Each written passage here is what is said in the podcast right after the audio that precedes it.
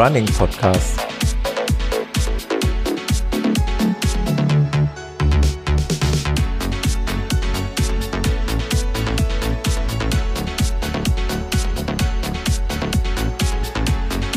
Episode 67.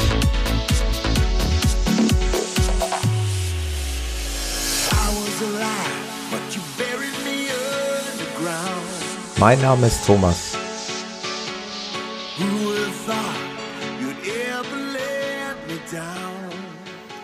Und ich wünsche euch viel Vergnügen mit der nun kommenden 67. Episode des Running Podcast mit Sportpsychologe Oliver Stoll. Ich bitte etwaige Störungen zu entschuldigen. Da stand wohl hier und da mal jemand auf der Leitung. Aber ich denke, das sollte das Allgemeinvergnügen nicht mildern und von daher viel Spaß mit der nun folgenden Episode. Ich begrüße euch recht herzlich zu einer neuen Ausgabe des Running Podcast. Ähm, ich habe wieder einen Gesprächspartner hier in der Sendung und ich freue mich sehr äh, auf den Oliver Stoll. Hallo Oliver. Grüß dich Thomas. Grüß Hallo. dich. Äh, um es genau zu sagen, Professor Dr. Oliver Stoll. Ja, das, Ja, die Zeit ja. muss sein. Ja, also in Läuferkreisen, also ich trete so nicht auf in Läuferkreisen. Das aber Na klar, hab das ist ich- mein Job. Habe ich so, habe ich so gesehen, dass du damit nicht prahlst und da äh, nicht mit hausieren gehst, aber äh, der Komplettheit halber wollte ich das trotzdem erwähnt haben. Dann, äh, wir haben es hier, glaube ich, mit einem Experten zu tun und wir schlagen ein neues Kapitel in dem Podcast auf, äh, welches wir so in der Tiefe noch nicht behandelt haben. Wir wollen heute ein bisschen über Psychologie sprechen, also genauer gesagt Sportpsychologie. Denn du bist ja Sportpsychologe, richtig? Genau. Und ähm, ja, da wollen wir einfach mal äh, unseren Lieblingssport, das Laufen, eben mal von einer ganz anderen Seite betrachten. Also nicht nur von der physischen Seite, sondern eben auch das, äh, was uns allen so im Kopf äh, umtreibt beim Thema Laufen. Hat ja jeder, kennt ja jeder die Problematik und da haben wir ganz, ganz viel zu besprechen. Ähm, das Schöne und das Gute bei dir als Gesprächspartner ist, du weißt ja, wovon du redest, denn du bist ja selbst, darf ich das Wort verwenden, leidenschaftlicher Läufer? Da kommen wir gleich Ja, noch du. später drauf Ja. zu sprechen, ne? was Ja. Leidenschaft beim Laufen so ausrichten kann und äh, du hast es ja am, am eigenen Leib erfahren. Ja. Ähm, aber fangen wir einfach mal vielleicht von ganz vorne an. Ähm, Da würde ich dich doch gerne mal fragen, weil wir kennen uns auch noch nicht so lange. Wie sieht eigentlich dein, dein Arbeitsalltag aus? Was machst du genau als Sportpsychologe derzeit? Ja, das ist ein, äh, sehr abwechslungsreich. Also ich teile das ja immer auf in die Zeit, in der Semester ist und in der semesterfreien Zeit. Ja. Also vorlesungsfreie Zeit heißt es ja eigentlich. Und äh, wenn Semester ist, habe ich ja ganz relativ viele mit der Lehre zu tun und mit Administration und Univerwaltung und so weiter und so fort. Da komme ich nebenbei, außer dass ich selbst trainiere, vielleicht ab und zu mal dazu, auch mal mich mit einem Athleten zu beschäftigen. Aber das mache ich eigentlich eher in der vorlesungsfreien Zeit. Die spare ich mir dann so auf. Da bin ich ja dann frei, da habe ich ja keine Lehre zu machen. Kann ich ein bisschen mit meiner Forschung mich beschäftigen und eben aber auch Athleten betreuen. Ja. Ähm, Mache ich nach wie vor sehr gerne, weil das ist eine ganz andere Art zu arbeiten. Ähm, also gerade weil äh, motivational ist das wichtig, weil als Forscher kriegt man so ein, so ein Feedback relativ spät erst, ob man einen guten Job gemacht hat. Also Ja. bis mal so ein Artikel, Fachartikel publiziert ist, dauert das manchmal bis zu einem halben, dreiviertel Jahr. Und bei ähm, bei Athleten, wenn ich mit Athleten arbeite, habe ich ein direktes Feedback, ob was funktioniert hat oder nicht. Und also, also ich kann also beides. Ich kann sozusagen Belohnungsaufschub ertragen im Semester und äh, hole mir dann so die direkt, das direkte Feedback über meinen Job, also so in Betreuungsaufgaben sozusagen. Ja, okay. Sehr spannend. Ähm, Also eigentlich, eigentlich im Semester ist es so, dass ich vormittags mit Lehre beschäftigt bin, nachmittags mit äh, kleineren administrativen Tätigkeiten und vielleicht auch mal äh, mit dem einen oder anderen Gespräch mit einem Athleten oder Supervision, die ich mit meinen Studenten durchführe. Ja. Wenn die praktisch arbeiten, werden die ja beauf beaufsichtigt in ihrer Arbeit.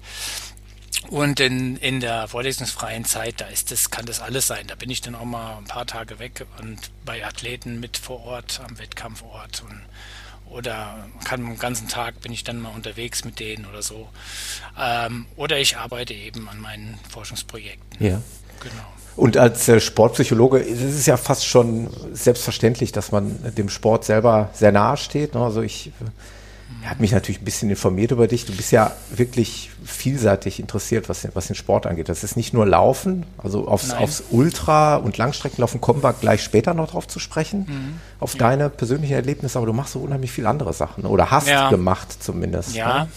Ja, ja. Also das, also Sport, Sport äh, ist ein zentraler Punkt in meinem Leben und also wie gesagt, klar, das Laufen ist was ganz Besonderes für mich, aber ähm, dadurch, dass ich, äh, dass mich das schon seit jeher, seit kleines, seit ganz, als ich ein kleines Kind war, fasziniert hat. Ja. Also ich erzähle immer gerne so die Geschichte, dass ich mit großen Augen vor dem Fernseher gesessen habe als kleiner Bub und habe geschaut, wie dann die Eröffnungszeremonie bei den Olympischen Spielen und große Augen gekriegt, wenn die da durch dieses, durch dieses Tor marschiert sind, äh, die Mannschaften sozusagen zur Eröffnungsfeier.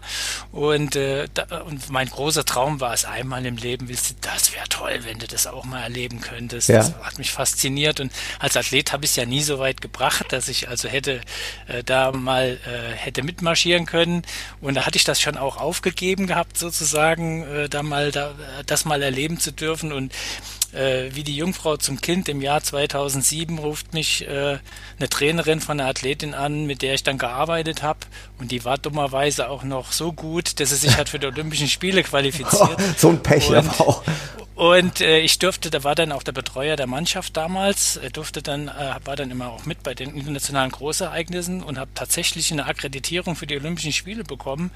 Und das war sowieso schon das Größte für mich, also nach, mit nach Peking zu dürfen. Aber am Tag, äh, ich wusste, dass damals äh, die Athletin hat da den Wettkampf schon am zweiten Tag gehabt. Ja. Also am zweiten Wettkampftag, den wichtigen. In, in, in welcher sagte, äh, Disziplin? In Wasserspringen. Ah, Wasserspringen, okay. Ja. Und sagte dann, ähm, du, ich schenke mir das mit der, äh, mit der, mit dem Einmarschieren da. Willst du nicht gehen? Ja. ja. Ach, wie cool. So, und dann war ich plötzlich da. Ach, das ist ja cool. Und bin da durch dieses Marathon-Tor marschiert in Peking. Es war also krass. Da schließt sich krass. so ein bisschen der Kreis, oder? Da wird dann der, ja. der Kindstraum doch nochmal wahr. Genau. Auch, wie du sagst, wenn nicht als Athlet, aber immerhin hat ja noch lange nicht jeder andere die Möglichkeit, überhaupt mal dort einzumarschieren, e-, egal in welcher Funktion auch immer. Ja, ist krass. Denke ich mir.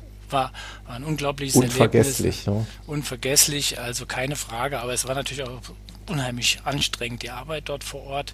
Können wir ja vielleicht später nochmal ja, genau. drüber reden. Absolut. Aber, aber äh, es war halt das, also über, über Träume, Visionen und sowas reden wir bestimmt auch noch heute. Also ja. vielleicht, wenn es um Laufen und so geht. Auf die hast du Fall. ja auch und die haben uns deine Hörer alle.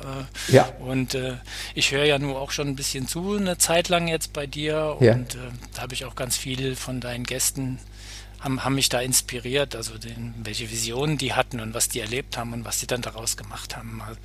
Das, also diese Spezies Läufer ist schon psychologisch betrachtet was ganz Spezielles. Ja. Ja, für mich, äh, den Ball darf ich mal einmal kurz zurückspielen. Also wir mhm. hatten das große Glück, dann äh, Kontakt aufzunehmen.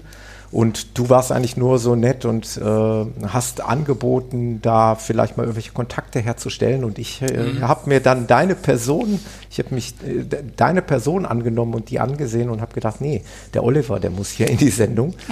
Das Thema Psychologie, gerade im Sport, interessiert mich so sehr, dass äh, das auf jeden Fall eine ganze Sendung wert ist. Und von daher freue ich mich echt, dass wir das Thema mal, ich weiß auch gar nicht genau, ähm, du hast gerade was gesagt, das will ich nicht vergessen. Ähm, du bist jetzt in Funktion eines äh, Sportpsychologen, hast du meinetwegen jetzt diese Athletin, ähm, die Wasserspringerin begleitet. Mhm. Wie stellt man sich das denn vor? Hast du wirklich sehr, sehr viel Arbeit dann? Und äh, wie sieht die Arbeit naja wie sieht die Arbeit dann aus? Weil konkret, man stellt sich ja als Laie vor, die Sportlerin ist gut vorbereitet, die ist fit, mhm. die ist ja. fokussiert auf diesen einen ja. ja. Wettkampf bei den Olympischen Spielen.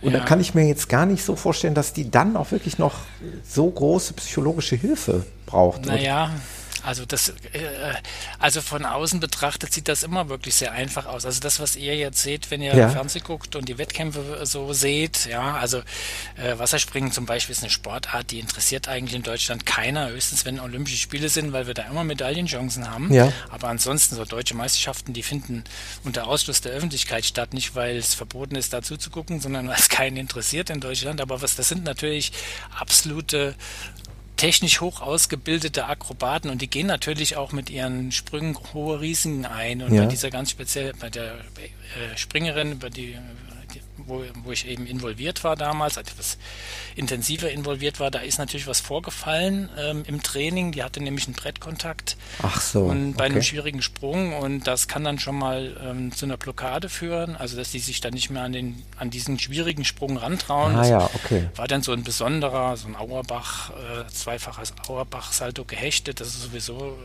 äh, sehr schwieriger Sprung im Frauenbereich, aber der bringt eben der, die hohe Schwierigkeit und wenn du wenn du gewinnen willst bei Olympischen Spielen, musst du den eigentlich zeigen. Und ja. äh, die, die kam da nicht drum herum, den daran zu müssen. Und zwar innerhalb von einem halben Jahr musste die den wieder springen. Ja. Und da ging es dann darum, diese mentale Blockade abzubauen eigentlich. Also es war jetzt nicht unbedingt so, so ähm, Leistungsoptimierung im engeren Bereich, sondern es war dann so ein bisschen, ich bin ja kein Therapeut, ja, ja. also ich habe keine therapeutische Ausbildung, sondern äh, ich bin Sportpsychologe, ich habe ich hab zwar Psychologie studiert und Sport studiert, aber keine Therapieausbildung gemacht. Ja. Und als ich dann mit dem Studium fertig war, habe ich mir alles, was mit Sport war, das war ja pff, Ende der 80er Jahre, 1980er Jahre, habe ich mir alles autodidaktisch angeeignet, so an Tools und äh, wie man arbeitet, welche Tools man nutzen kann in der Zusammenarbeit. Also da, gibt, da gab es damals noch gar keine Ausbildung zu. Jetzt gibt es ja einen Studiengang, ja. angewandte Sportpsychologie, aber damals gab es das das angeeignet.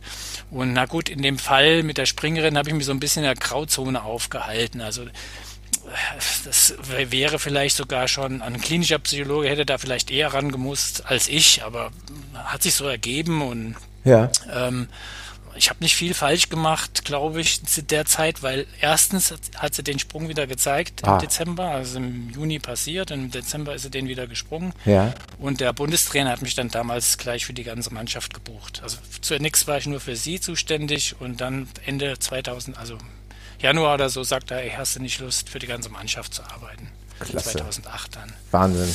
Das habe ich dann noch ein paar Jahre gemacht. Also im Moment mal im Wasserspringen nichts mehr. Ja. ein paar Jahre habe ich das da gemacht. Äh, Nochmal ja, für mich wollt, zum Ach ja, du wolltest, ja, genau, du wolltest wissen, wie das konkret aussieht, gell? Ja, und äh, direkt noch die anschließende Frage. Äh, wie stelle ich mir das vor? Musst du dich sonderlich gut mit dem Sport auskennen oder äh, also hast du Wasserspringen mhm. womöglich selber mal praktiziert? Nein. Nein. Nein. Äh, das, das, das, stellt sich jetzt für den Laien wirklich die Frage, ob du dich da ja, sonderlich klar. gut mit auskennen musst.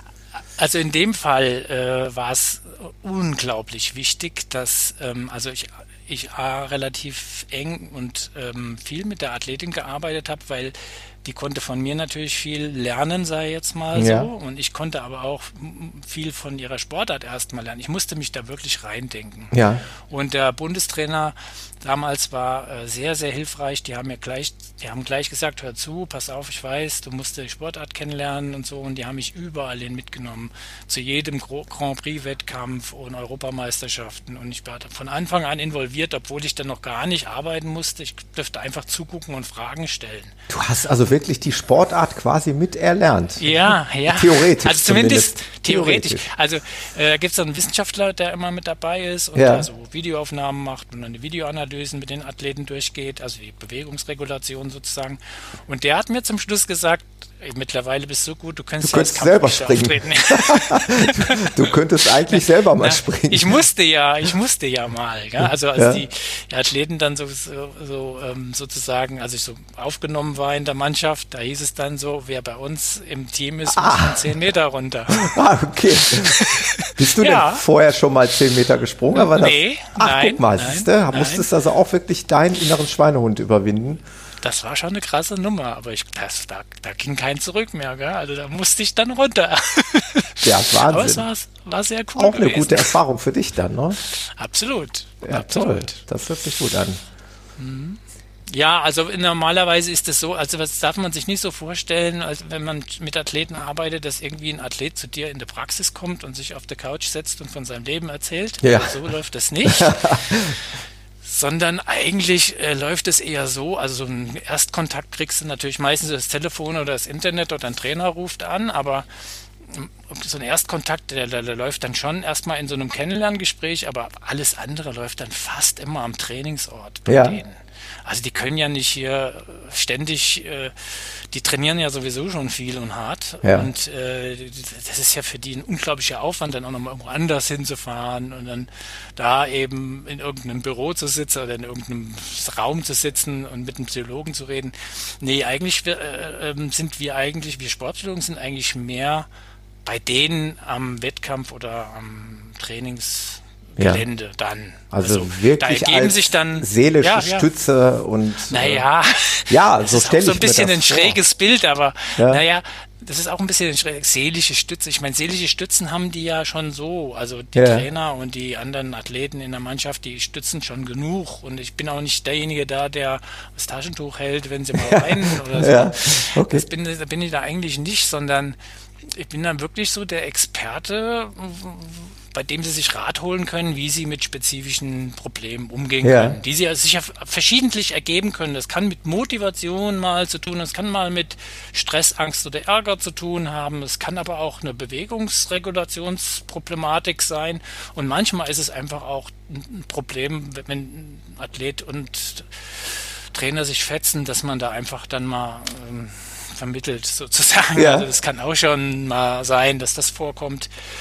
Also von daher ist es recht vielfältig. Du kannst eigentlich nie so genau sagen, was auf dich zukommt, wenn du mit so einer Mannschaft unterwegs bist. Also schon spannend Ja, mitunter. also Das, das glaube ich. Auf jeden Fall. Zumal äh, all, deine Klienten sind ja wieder ganz eigene Persönlichkeiten. Jeder ist ja irgendwo anders. Ne? Jeder Genau. ist unterschiedlich zugänglich wahrscheinlich. Genau, ja, Äh, natürlich. Das stelle ich mir super das, spannend vor.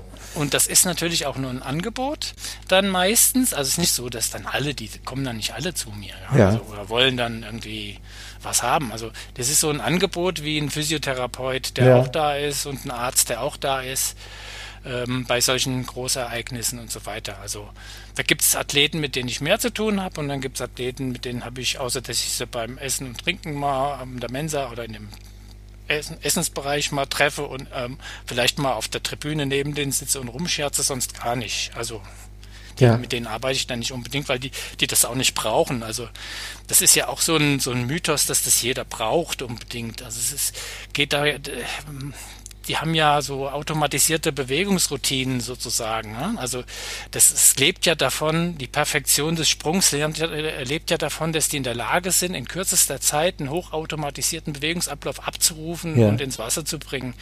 Und ähm, mitunter ist es dann auch störend, wenn du irgendwie was thematisierst, was dann jetzt, worüber die anfangen nachzudenken und dann ihre automatisierten Routinen nicht mehr abrufen. Ja. Also das ist natürlich dann auch, das wollen die Trainer ja auch nicht, dass du sozusagen, also so eine Situation hatte ich auch, als ich angefangen hat, hatte mit den Springern, dass ich so dachte, oh, will mal jeden kennenlernen und jedem mal ein Angebot machen und da bin ich also zu einem der Top-Athleten hin und habe gesagt, ey, hast du schon mal was von mentalem Training im engeren Sinne gehört? Und da guckt er mich an, sagt, nur eigentlich nicht.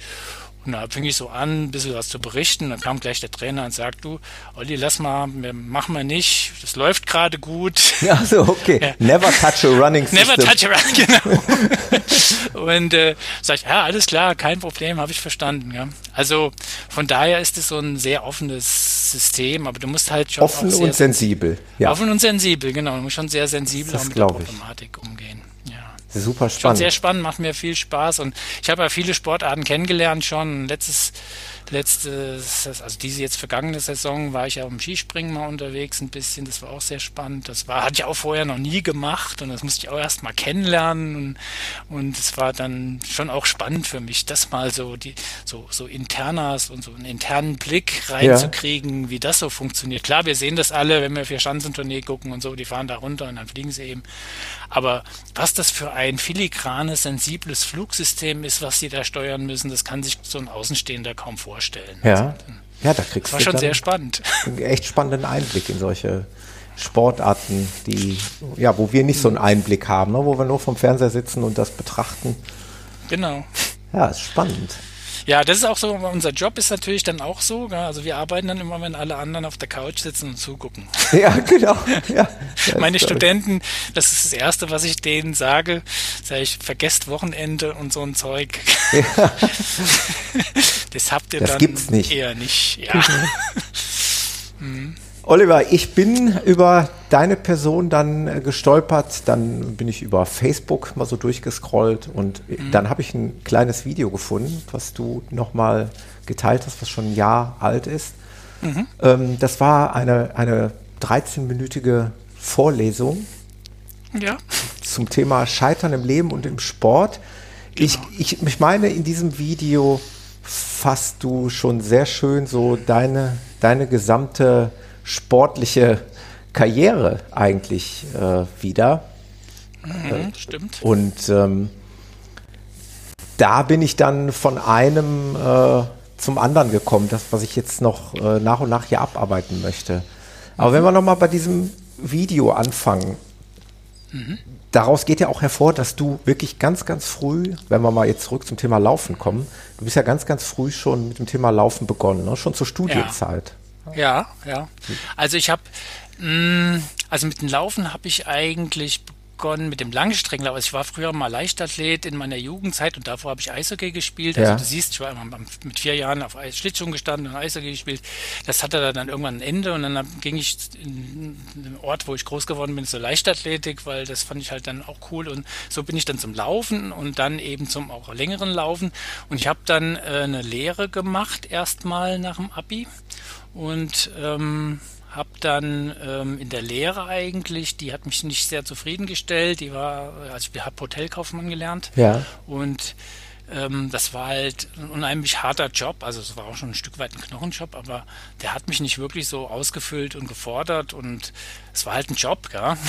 Ich ja. habe die dann auch zu Ende gemacht, die Lehre und so. Aber in der Zeit habe ich mit, ein, mit einem längeren Laufen eigentlich begonnen aus einer Bierwette, wie das so oft passiert. Also wir hatten da so einen, einen Lehrling auch da bei uns dabei, der war so ein bisschen das unser Alpha-Tier in der Gruppe und äh, bei irgendeinem Spätdienstfest danach irgendwie sagte der dann, also ihr, wir sind ja jetzt hier unter uns und aber eigentlich, das ist ja, Arbeit ist Arbeit, aber wir sind ja auch ganz tolle sportliche Kerle und mhm. ich fordere mal heraus, ich bin der Erste von uns, der einen Marathon läuft. okay. Und ich so, hä, gerade du und so. Und das habe ich nie so wahrgenommen als Läufer. Und war so ein bisschen eine bierselige Laune damals auch. Ne? Ja. Doch, doch. Und da sage ich, nie im Leben machst du zuerst einen Marathon. Und dann habe ich mich auf die Wette da eingelassen mit dem und fing so, das war das letzte Lehrjahr, also 1984 muss das gewesen sein, ja. Ja, 84. Ja. 84, ja. Und ähm, fing dann an zu laufen. Also war ja schon sportlich, aber nicht Ausdauer trainiert und habe dann eigentlich jeden angefangen mit 20 Minuten, eine halbe Stunde und hast das so erweitert und habe dann relativ, sagen wir mal, die Wette lief irgendwie los im April und dann dachte ich mir so, pff, wie lange wirst du brauchen? Vorbereitung auf den Marathon. Und dann habe ich natürlich Manfred Steffnis Marathon-Training mir gekannt, also was ja alle ja machen. Ja. Die klassischen Der Klassiker aus dem Regal genau. gezogen und auf geht's. genau. Und äh, bin dann tatsächlich im September den Berlin-Marathon gelaufen. Ja. 1984. Wahnsinn. Und das, da war ich 21. Stark. Oder 22, 1963 geboren, ja, 84 gelaufen, ja. Oder war es 85? Warte mal, ich guck mal gerade, die Urkunde ja. hängt hier noch. 30. September 1984. Boah. Stoll Oliver. Klasse. 4200. Platz, 337, 23. Boah, und dann auch noch so eine Zeit. ja. Das ist ja echt, echt krass. Aber daran sieht man, dass du äh, eigentlich schon immer sportlich warst, weil sonst ist ja. es nicht möglich, äh, eine 337 im Marathon sofort. Ja, nach, nach einem halben, halben Jahr Vorbereitung. Aber da ging es mir. Das war ein Regentag gewesen, das weiß ich noch, in Berlin hat es geschüttet. Ja ey, ich habe alles falsch gemacht, meine Nippel nicht abgeklebt, also, also Klassiker, ja. aufgerieben, mir überall, alles egal. Es hat so weh getan. Ja. und trotzdem das Ding eben ins Ziel gebracht und ja, da war ich dann plötzlich wieder, da war ich dann gefangen ja. in, der, in der Mühle. Genau, genau. Da, da, das geht nämlich in dem Video dann so schön aus dem Video hervor. Das nennt sich übrigens, das muss ich übrigens, wenn ich das darf, aber das ist ja, ja. auf YouTube. Ja, ja, kann jeder gucken. Genau, ja, werde ich das hier verlinken in die Show Notes. Das äh, mhm. hast du liebevoll Fuck Up Nights genannt. Ja, das, der Begriff ist nicht von mir. Das ist so ein, so ein, so ein Konzept, was die hier in Leipzig, diese Start-up-Szene. Ah, okay. So, ähm, also hier sind so unheimlich viele junge Unternehmer, die ja. so ihre, äh, ihre Firmen gründen und auch pleite gehen lassen wieder und so. Also und vor allen Dingen pleite gehen ist dafür dieses Konzept äh, interessant. Ähm, also wir lernen vom Scheitern anderer und damit ja. wir die Fehler nicht nochmal machen. Also ah, da, da, okay. Da, treten sozusagen also junge Unternehmer auf, die mit einer Idee gescheitert sind und berichten darüber. Ja. Und äh, mich haben sie nur eingeladen, auch weil sie wussten, äh, weil sie, also derjenige, der das, das Spielbuch, auf das wir noch zu sprechen kommen genau. werden, also mit mir zusammen gemacht hat, der ist da auch in der Szene unterwegs und der hat gesagt, ich habe hier einen Professor, der mal gescheitert ist und dann, den wollten sie natürlich dann auch hören. Ah ja, also versuch doch mal bitte den Inhalt dieses 13-minütigen Videos ja. mal kurz zusammenzufassen. Du hast ja im Prinzip okay. den Anfang schon gegeben. Also du bist, ja, genau. du bist wirklich in diese, in diese Laufblase reingeschlittert und genau. warst auch sofort darin gefangen und, und genau. begeistert, genau. wie viele von uns. Und dann, mhm. wie ging es dann, dann, weiter? Also das ging dann gleich nach Berlin weiter. Ähm, ich wollte dann natürlich wissen, das geht schneller. den kennt man auch, den Spruch. ja, also ich habe mich dann wirklich, ich bin ein bisschen so ein Perfektionist dann auch, wenn mich mal was begeistert, dann, ey, dann, dann auch richtig. Geht das dann richtig, ja. Mhm. Also dann beschäftige ich mich richtig doll. Und da ich bin ja Sportwissenschaftler von Haus aus, also mit Training kenne ich mir aus eigentlich, ja. habe das ja mal studiert und also von daher habe ich dann auch sehr ausgeklügelt dokumentiert, was ich da trainiere und habe dann abgeglichen und so weiter. Jedenfalls wollte ich schneller werden. Hm, das ja. war mein Ziel. Und das ging auch erstaunlich gut, weil ich war, ich bin dann Frühjahr gelaufen, gleich eine 3,27, weiß ich gar nicht mehr, was das war, glaube Rotterdam oder so. Und bin dann im Herbst wieder gelaufen in Berlin, eine 3,17, also ein Jahr später, 20 Minuten schneller. Boah, und Wahnsinn. und, äh, und das Jahr drauf, also ich bin dann zwei, drei, vier immer pro Jahr gemacht, eigentlich viel zu viele Marathonläufe. Dafür damals, auch für die Zeiten, die ich da gelaufen bin. Und bin äh, schon zwei Jahre nach den 3,37 eine 3,07 gelaufen. Boah. Und ja, da dachte ich, das geht jetzt hier so weiter. Das geht noch schneller. schneller ja. und weiter vor allen Dingen. Ja, genau. Also erstmal schneller vor ja. allen Dingen. Aber ähm, an der Drei-Stunden-Grenze habe ich lange gekämpft dann. Also ja. An der habe ich wirklich lange gekämpft. Ich äh, habe die ein einziges Mal in meinem Leben geknackt. Und zwar in München 1987, drei Jahre sozusagen, nachdem ich angefangen hatte. Ja. Da bin ich eine 259, 43 gelaufen. Boah. Punktlandung, also, Punktlandung, ja. Ey, danach war ich aber sowas von fertig, ja. Und ich bin da nie wieder hingekommen, nie wieder. Und das, obwohl ich eigentlich so ganz gute Ausgangswerte hatte. Ich konnte, 36, ich konnte die 10 Minuten, äh, die 10 Kilometer in 36 Boah. Minuten laufen. Ich habe eine 1,25 auf äh, Halbmarathon stehen gehabt und so, also oder 1,30 so in dem in dem Bereich. Ja. Also ich ich so in den Unterdistanzen war ja richtig gut unterwegs eigentlich, also richtig nicht, immer, immer noch ambitionierte Hobbyläufer, aber aber ähm, schon schnell, also so 36 auf 10 war für mich schon da, da kannst du in Gießen, da habe ich studiert damals, ja. kannst du da schon kannst schon was reißen. Mal kommen. ja.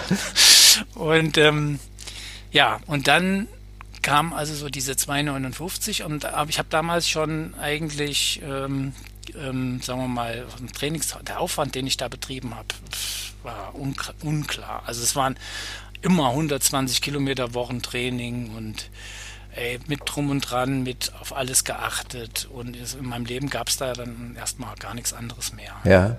Und ähm, das war so ein bisschen dann auch, da bin ich dann so in diese Bilanz von Leidenschaft gehabt vorhin. Genau, genau. Ich äh, weiß nicht, wie der Sportpsychologe dieses Wort Leidenschaft in Verbindung ja, mit Sport äh, sieht.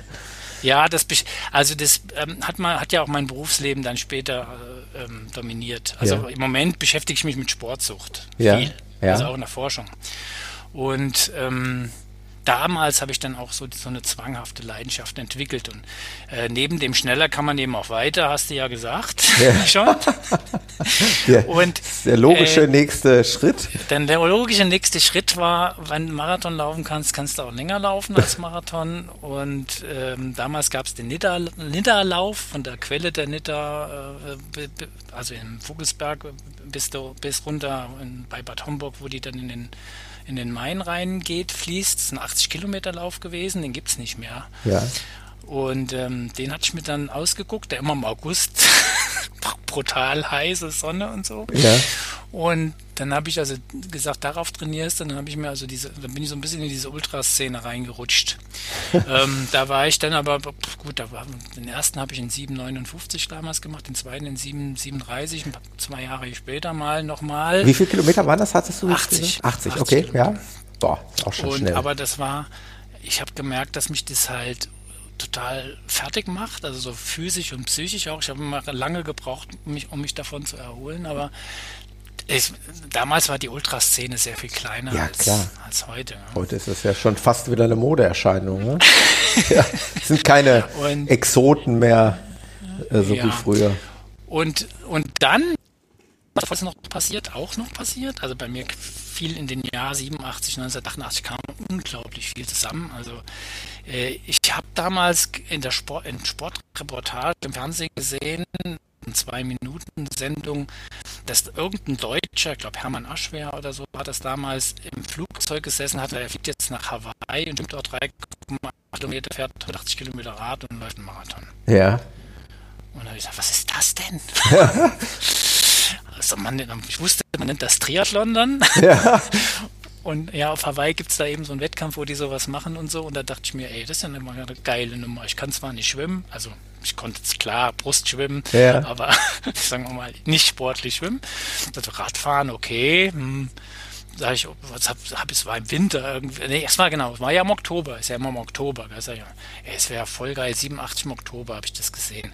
Und dann sagte er, ja, voll geil, sowas mal zu machen, ja. Und dann hat mich das auch richtig gefangen. Wie alt warst du da etwa? Jetzt um mal. 25. Ah, auch noch so jung. Hm. Mhm, genau.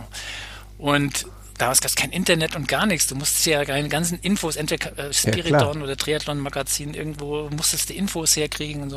Und dann irgendwie kam ich dann, habe ich rausgekriegt, dass es in Deutschland auch so einen Wettkampf gibt nämlich in Rot. Ja. Und dann habe ich mich da angemeldet für. also einfach noch nie, angemeldet. Nee. Noch, noch, nie eine kleinere Distanz nie, mal. Nein, irgendwie. keine. Also das hat dann angefangen. Also ich wusste ja dann im Oktober, also wenn du das machen willst, musst du halt jetzt mal mit dem Schwimmen anfangen. Also musst du kraulen lernen langsam. Und das, das, das war schön. Ich komme aus Bad Nauheim, das, da habe ich da gewohnt, also Gießener, Frankfurter Ecke. Ja. Äh, Bad Nauheim, das Haus meiner Eltern war direkt neben dem Schwimmbad. Aha. Also das war irgendwie so perfekt. Ja. Und da habe ich ja mit, dem, mit dem Kraulen angefangen wie mit dem Laufen. Also ich habe das erste Mal gekrault, nach 50 Meter war ich fertig. Ging ja. gar nichts mehr. Ja.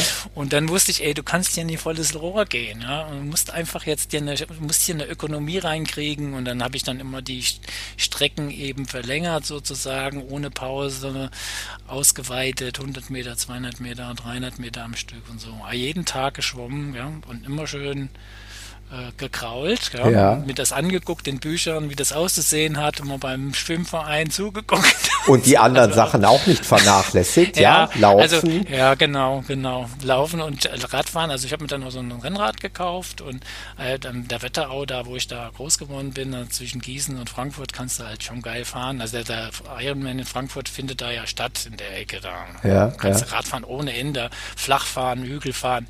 Und ich habe ja in Gießen studiert in der Zeit, äh, bei Nauheim ist von Gießen 35 Kilometer weg. Das war immer sehr schön. Morgens um 6 Uhr aufstehen, erstmal Schwimmbad, eine Stunde schwimmen gewesen, aufs Fahrrad nach Gießen gefahren, in der Uni, bisschen studiert, dort eine Runde gedreht, laufen, mit dem Fahrrad wieder zurück. Hatte ich eine vernünftige Trainingseinheit gehabt, eigentlich. Ja.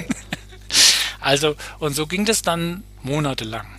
Also ich habe dann eigentlich nichts mehr anderes gemacht, außer Sport getrieben, gestoffwechselt und geschlafen.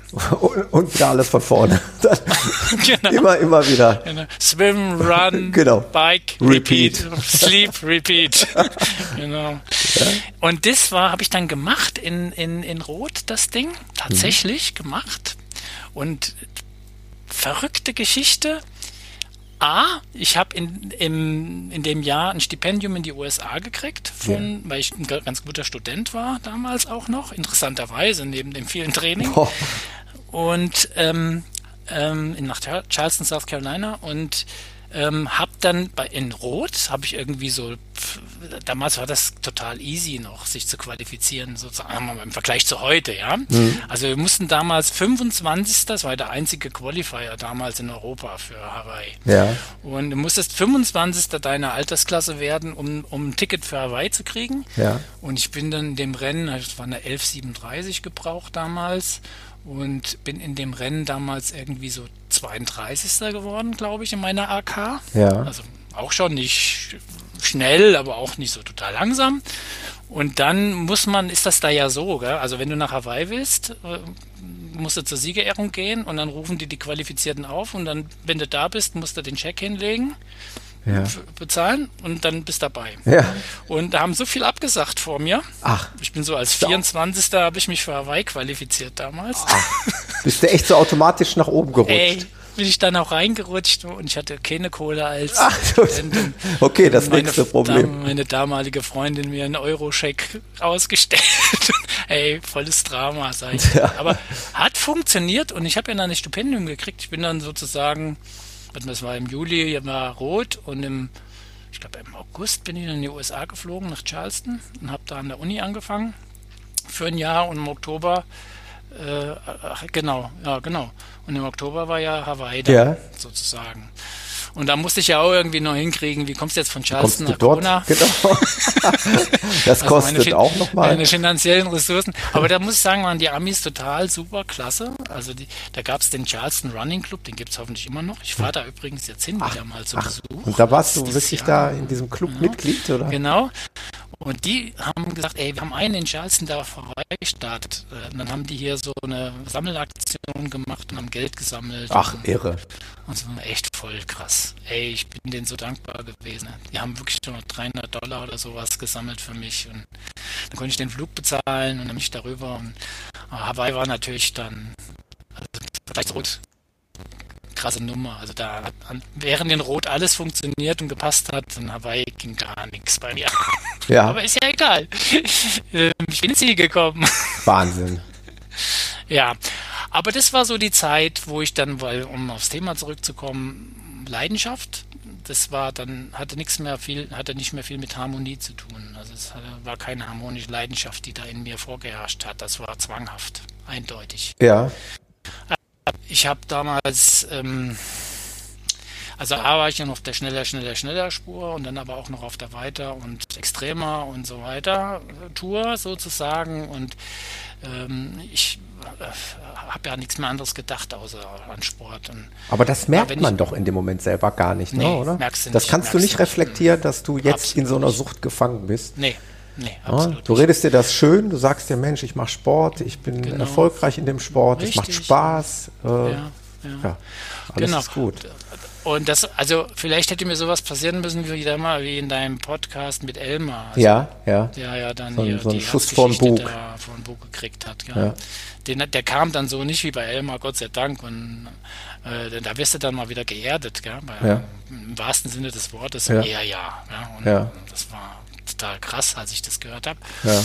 Und ähm, bei mir war das dann so, dass ich also ähm, ja eigentlich eigentlich dann zusammengeklappt bin, mehr oder weniger. Also ja. A bin ich immer dürrer geworden und habe Gewicht verloren wie verrückt, weil ich konnte gar nicht so viel essen und trinken, wie ich verbrannt habe eigentlich. Und äh, psychisch habe ich einfach, es waren, waren so zwanghafte Gedanken und es sind Urkunden in Flammen aufgegangen, weil ich die Zeiten, die ich laufen wollte, nicht gelaufen bin. Ah, echt? Und, Tatsächlich? Ja, oh, ja krass. Das, das ist natürlich böse. wirklich. Also ich hatte keine Freunde, gar nichts. Also klar, ich hätte immer zum Lauftreff gekonnt, aber ähm, bin ich da halt mitgelaufen. Aber hm, hm. eigentlich war ich da immer für mich und habe da mich in meiner Parallelwelt aufgehalten und ähm, also ich hatte dann, ich kann mich erinnern, als ich dann mit Hawaii durch war, wenn du dann das gemacht hast, was machst du denn als nächstes? Und dann wollte ich Badwater machen, also und dann, also so in die 24-Stunden-Ecke rein, Laufecke rein. Und da hat es mir dann richtig Gestell zusammengehauen. Ja. Also, richtig. Also ich habe dann bei zum Schluss 1,78 Größe, vielleicht noch 52 Kilo gewogen. Boah.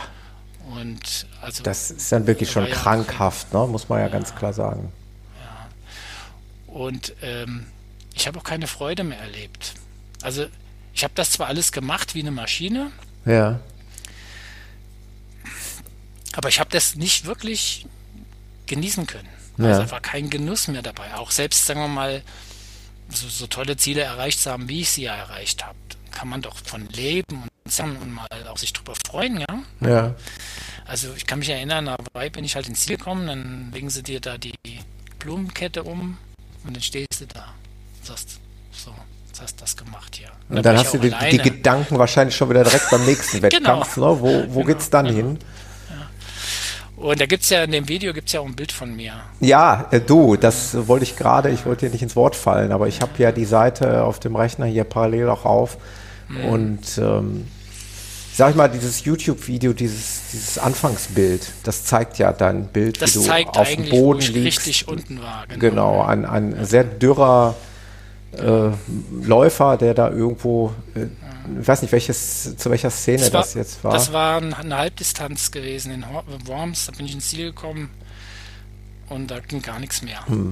Also war ganz okay, fünf irgendwie, aber ging gar nichts mehr. Also da war ich echt am Ende. Da war Gott sei Dank waren da zwei, drei, äh, war ich mit zwei, drei Leuten da unterwegs, die mich dann irgendwie ins Auto verfrachtet und mit nach Hause genommen haben wieder. Aber, oh. aber ey, das war echt krass. Das war so eine krasse Zeit. Und die Gedanken, die dich da so umtreiben, sind dann immer nur so Zwangsgedanken. Ja. Und dann und hast du aber irgendwann hast du den, den, den ja. Absprung geschaffen. Also ja, ja, ja, ja, ja. Also ich habe ja studiert. Ja, also und da bist du, dadurch bist du schlauer geworden. Ja, ja dadurch bin ich ein Stück weit schlauer geworden. Nein, also ich, ich habe dann wirklich dann irgendwann habe ich mal verstanden, dass das so nicht weitergehen kann. Hm. Ich weiß gar nicht mehr, was da aus. Genau, was der Auslöser. Ich heute nicht mehr erinnern, mhm. was da Auslöser Das wäre ja mal ganz interessant gewesen. Das wäre wirklich sehr interessant. Ich kann mir wirklich nicht mehr erinnern. Ich weiß nur. Irgendwann muss ja ein Punkt gekommen sein, wo du selber dann verstanden hast, ja, jetzt genau. muss ich also, so drastisch was ändern, sonst. Muss ich drastisch was ändern und das war 89, 90, so in dem Bereich. Mhm. Das fiel natürlich auch zusammen so mit meinem Studienabschluss in Gießen. Ja. Und ähm, ähm, was vielleicht ein Glück war damals. Deswegen bin ich ja nicht total weggebrochen, wie das andere Sportsüchtige schon tun, denen das passiert, wenn, wenn dann gar nichts mehr ist. Ja. Ähm, äh, ich hatte dann den Abschluss und na gut, habe die Leidenschaft wahrscheinlich dann in meinen Job ein Stück weit übertragen. Aber was ich gemacht habe, und das glaubt mir, hat mir damals keiner geglaubt und das glaubt mir heute auch keiner, ich habe von heute auf morgen aufgehört. Wahnsinn mitlaufen. Kann man wirklich gar nicht, also, in dem Moment jetzt nicht nachvollziehen. Ne? Also ja, wenn nee, man so man nicht, leidenschaftlich dabei war, ja. ist schwer. Also ich versuche mich jetzt gerade hineinzuversetzen. Ja, jetzt ist es bei mir zum Glück äh, aktuell nicht so schlimm, aber ich, ich könnte mir jetzt auch nicht vorstellen, einfach damit aufzuhören. Aber klar, ja. wenn du natürlich in so einer Sackgasse bist, irgendwann. Absolut. Und ich habe dann wirklich von heute auf morgen aufgehört, wie manche mit dem Zigarettenrauchen ja. von heute auf morgen okay. oder mit dem Alkohol trinken oder mit irgendwie was anderem. Mhm. Das war nicht leicht, weil ich natürlich, mein Körper war ja, sagen wir mal, der lief ja auf Hochtouren die ganze Zeit. Also er hat sich sicherlich gefreut äh, über plötzliche äh, Ruhe, die er ja nie hatte. Ja, und mehr Energiezufuhr als verbrannt wird. genau. Er ging dann auch relativ schnell mit mir wieder auseinander, also bin dann relativ schnell zugenommen wieder. Ja. Aber auch so, bis dann mal die Organe, so Herz und Lunge und so, sich so wieder reduziert hatten auf Normalniveau. Ja, das nennt man eigentlich ja abtrainieren, muss genau. man eigentlich, ne? Was, was dann bei dir nicht ich stattgefunden hat. Ne? Nee, hat da nicht stattgefunden. Also ich habe es, muss sagen, relativ gut weggesteckt, muss ich äh, gestehen. Ja, okay. Und dann habe ich wirklich also ich kann mich, wenn du auf meine Facebook, auf meinem Facebook-Profil kannst du natürlich ähm, die Timeline mal bis zu meiner Geburt runtergehen, ja. was ja noch keinen Facebook gab, aber ich habe die Läufe die, da mal alle dokumentiert. Ja. Also kann man, kann man sich alle angucken. Und sieht man, vereinzelt sieht man zwischen 1990 und 2012 also das waren fast 25 Jahre, 22 Jahre, ja. findet man mal, ähm, mal einen Marathon hier und einen Marathon da, aber das waren so Geschichten, das war, hatte nichts mit, mit Training zu tun oder mit Vorbereitung oder so, sondern das war irgendwie so, oh, du musst mal wieder einlaufen. Ja.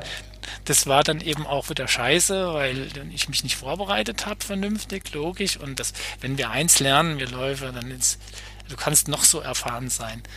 Ein, Marathon schießt dir nie aus der Hüfte. Ja, genau. Das ist richtig. Und, äh, und das find, findet man zwar mal den einen oder anderen, aber ich habe da eigentlich nicht, nicht wirklich trainiert und bin auch nicht gelaufen in der Zeit. Ich habe natürlich relativ viel gearbeitet.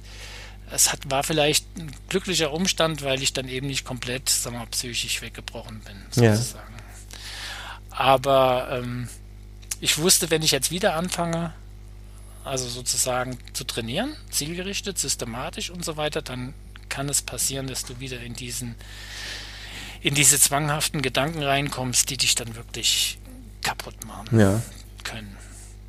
Ja, und dann, jetzt sind wir ja schon fast relativ nah dran. Jetzt ja? sind wir also, an, der, an der Kerngeschichte an der Stelle, des Videos. Die Kerngeschichte des Spielbuchs, genau. Ja. Pass auf, dann, äh, dann werde ich mal ganz kurz spoilern. Mhm. Ähm, du warst einmal in Biel. Genau. Aber so genau. funktioniert die Internetadresse nicht, denn die nee. Internetseite funktioniert. Einmal war ich in Biel. Alles zusammengeschrieben.de. Und das ist genau. die Geschichte vom Oliver, der sich nämlich dann seinen Lebenstraum erfüllt hat, nämlich einmal eben die 100 Kilometer von Biel zu laufen. Genau, genau. Also, also das, äh, ja. Genau, erzähl ruhig, wie das dann weitergeht. Also du hattest eine lange, lange ja. Pause, wo du dann nicht mehr strukturiert irgendwas in diesem Bereich gemacht hast.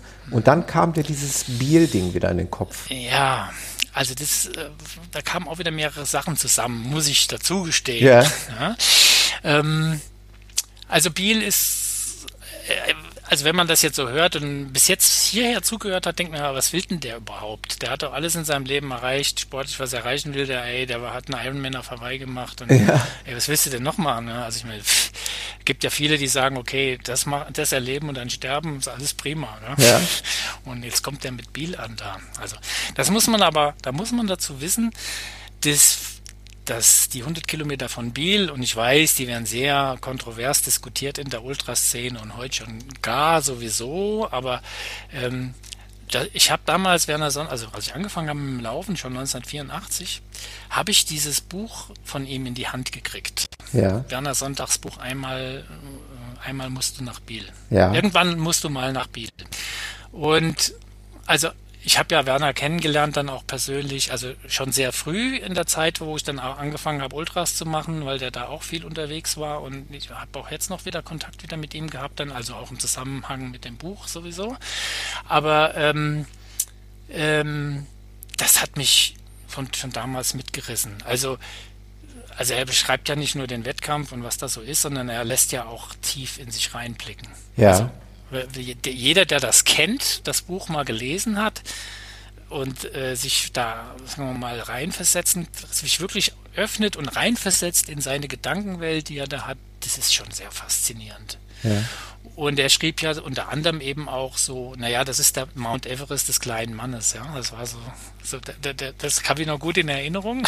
Also du musst dahin, weil wenn du mal was Großes in deinem Leben erreichen willst, dann als Läufer, dann musste da mal gewesen sein. Ja. Und ähm, so wie der das geschrieben hat, hat mich das halt total mitgerissen, schon sehr früh in meiner Karriere und ich hatte das immer im Kopf. Also immer, also auch als ich dann im Marathon gelaufen bin, ich hätte ja schon das machen können, 84, 85, 86, 87, so, also in der Zeit, ja, hätte ja. ich ja, habe ja 80 Kilometer ja zum Beispiel gemacht da, den Nitterlauf und so weiter und so fort. Aber er schrieb dann eben auch, du wirst niemals reif sein dafür. Also du brauchst eine Reife, wenn du das machen willst. Und das habe ich ja schmerzhaft gespürt beim Nitterlauf auch. Und ich habe mich nie gewagt, diesen Lauf zu laufen. Und es war, hat, war trotzdem immer so dieser tiefe Wunsch, das einmal im Leben machen zu wollen. Ja. Und das hat, das habe ich ja dann ein Stück verloren in der Zeit, wo ich nicht gelaufen bin, hast recht. Und was dann aber passierte ist, im Jahr 2012, da äh, ich habe ja immer mit vielen Studenten zu tun, die ja mitunter auch sportlich aktiv sind. Da kam mal eine Studentin zu mir ins Büro und dann hing da mein Ironman Finisher Foto und dann guckte die das an und dann guckte die zu mir, ja. dann guckte die wieder aufs Foto und guckte wieder zu mir und sagte, sind Sie das? Ja. Und ich sage, ja. Und sie so, äh. sei ich schon lange her, mehr als fast 30 Jahre her und so weiter und so fort. Und ich habe zu dem Zeitpunkt 94 Kilo gewogen bei 1,78. Ja. Und das sagt sie, und sie machen nichts mehr. Und ich so, nee. Und sie geht gar nicht. Ja. okay, da hast du mal so einen Denkanstoß bekommen. Ja, ja, so einen Denkanstoß gekriegt und die war dann auch hartnäckig und äh, hat mich immer animiert, ich soll da wieder was machen. Äh, ich habe gesagt, nee, mache ich nicht. Und dann auch so mit der Angst im Hintergrund, wenn du wieder anfängst und so und was dann passieren kann. Und dann habe ich auch gesagt, ja, dann darf man wenigstens mal Rad fahren. Sage ich, ja, Rad ist im Keller und aus dem Platt. Und dann sagt, nächsten Tag hat sie eine Luftpumpe mitgehabt. Und Guck mal, ja. das ist aber fürsorglich. Ja. Jedenfalls habe ich dann interessanterweise im Juni angefangen, wieder mich zu bewegen. Ja. Also langsam mit meinen 94 Kilo. Ja, 94, wir sind gleich groß. Daher kann ja. ich ungefähr abschätzen, dass 94 Kilo schon recht stattlich ist. Üppig ist. Für die ja. Größe. Und ich kann mir auch noch meinen ersten längeren Lauf, der sich damals über 5 Kilometer oder so bewegt hat, Ey, ich habe Krämpfe gekriegt. Ey, ich, in Halle arbeite ich ja an der Uni. Ja. Ähm, wenn du da auf die Peisnitzinsel läufst, musst du über zwei Brücken drüber da konnte ich gar nicht laufen drüber, musste ich drüber gehen. Also und das Ey, nach das der ist, Vorgeschichte, was du mal in der Lage warst ja. äh, zu leisten. Ne? Absolut. Absolut brutal. Ja. Und dann dachte ich mir, und das weiß ich. Ey, Olli, wenn du, wenn du, also trotzdem hat es mich dann wieder so ein bisschen gejuckt, so, dachte, hey, hey, das geht nicht, du musst auch was tun wieder für dich und so. Und dann habe ich eben, dachte ich mir, du brauchst ein Ziel. Also irgendwie brauchst du ein Ziel bei aller Gefahr, die damit verbunden ist. Ja. Ja, also bei mir hing diese zwanghafte Leidenschaft immer noch im Hinterkopf, dass das ja mal war. Und ähm, du brauchst aber trotzdem Ziel, weil ansonsten trainierst du nicht. Und wenn du einen Marathon laufen willst, das haben schmerzliche Erfahrungen oft genug gehabt. Ja. Schießt er nicht aus der Hüfte, schon gar nicht mit 94 Kilo. Ja. Und dann dachte ich mir, was, okay, was ist der letzte Stadtmarathon im Jahr in Deutschland? Das ist, der größere, ist Frankfurt. Ja. Und dann habe ich einfach mal mich angemeldet für Frankfurt, für den Frankfurt-Marathon und habe dann angefangen zu trainieren. Ja. Systematisch. Also was, was aber ein Drama war, weil ich ja so schwer war und ey, ich gleich, gleich wieder übertrieben habe, eine 60er Woche hingelegt und dann war natürlich dementsprechend meine Knochen und meine Waden, also das war, ich war ein einziger Krampf. Also ja. bis ich mal wieder, sagen wir mal, runter, ich musste ja wirklich runterkochen erstmal wieder. Also Gewicht verlieren, damit ich dann trainieren kann. Also das war eine Punkt. Und dann, eine zweite Sache, die da zusammen haben wir eine Frau genannt. Ja, Oliver, kannst du den letzten Satz noch einmal wiederholen? Da war gerade ein Aussetzer. Ja, genau. An der Zeit habe ich dann eine, eine Frau kennengelernt. Ah, okay. Eine die sehr Frau. spannende. Okay. Genau, die Frau. Die Frauke. Okay. Und das war dann so ein bisschen, ich nenne sie heute, das ist mein Korrektiv, ja. Also wir haben dann angefangen zu chatten, also uns zu schreiben und so weiter. Und ähm, sie hat sich ja wirklich auch in mich reingedacht viel. Ja. Was für jemand, der nie einen Marathon gelaufen ist, erstmal ganz beachtlich ist. Aber Frauke ist auch eine Sportlerin, wie sie im Buche steht. Also die ist auch Sportlehrerin von Beruf und ja. Sporttherapeutin auch noch. Also ihr Leben ist auch so eins, was von Sport sehr geprägt ist. Und die hat sich den ganzen Mist angehört von mir. Ja. Den ich jetzt euch allen auch gerade schon erzählt habe. Ja. Und, und ähm, ähm, ja, also abgesehen davon, dass sie mir zugehört hat viel und wir da viel darüber geredet haben, hat sie, hat sie dann gesagt, du klingt eigentlich ganz spannend, ich würde sowas auch mal machen, ein bisschen laufen, ein bisschen mehr laufen, ein bisschen länger, ein bisschen weiter und und da sage ich, Marathon laufen kannst du immer irgendwie, das geht schon, wenn du dich vernünftig vorbereitest. Und das glaube ich dir nicht, sage ich doch. Ich schreibe dir einen Trainingsplan und das habe ich dann gemacht. Und dann hat sie, da, ich habe ja in, in, Leipzig gelebt und sie damals in Bayern unten. Also es war so eine, war dann wirklich so eine Distanzgeschichte. Und ja. dann habe ich einen Trainingsplan geschrieben und dann hat sie da trainiert dort und ich hier in, in Leipzig. Ja, und dann haben wir eben darüber auch geredet viel und uns unterhalten, aber eben nicht so nicht so zwanghaft, weißt du? Ja.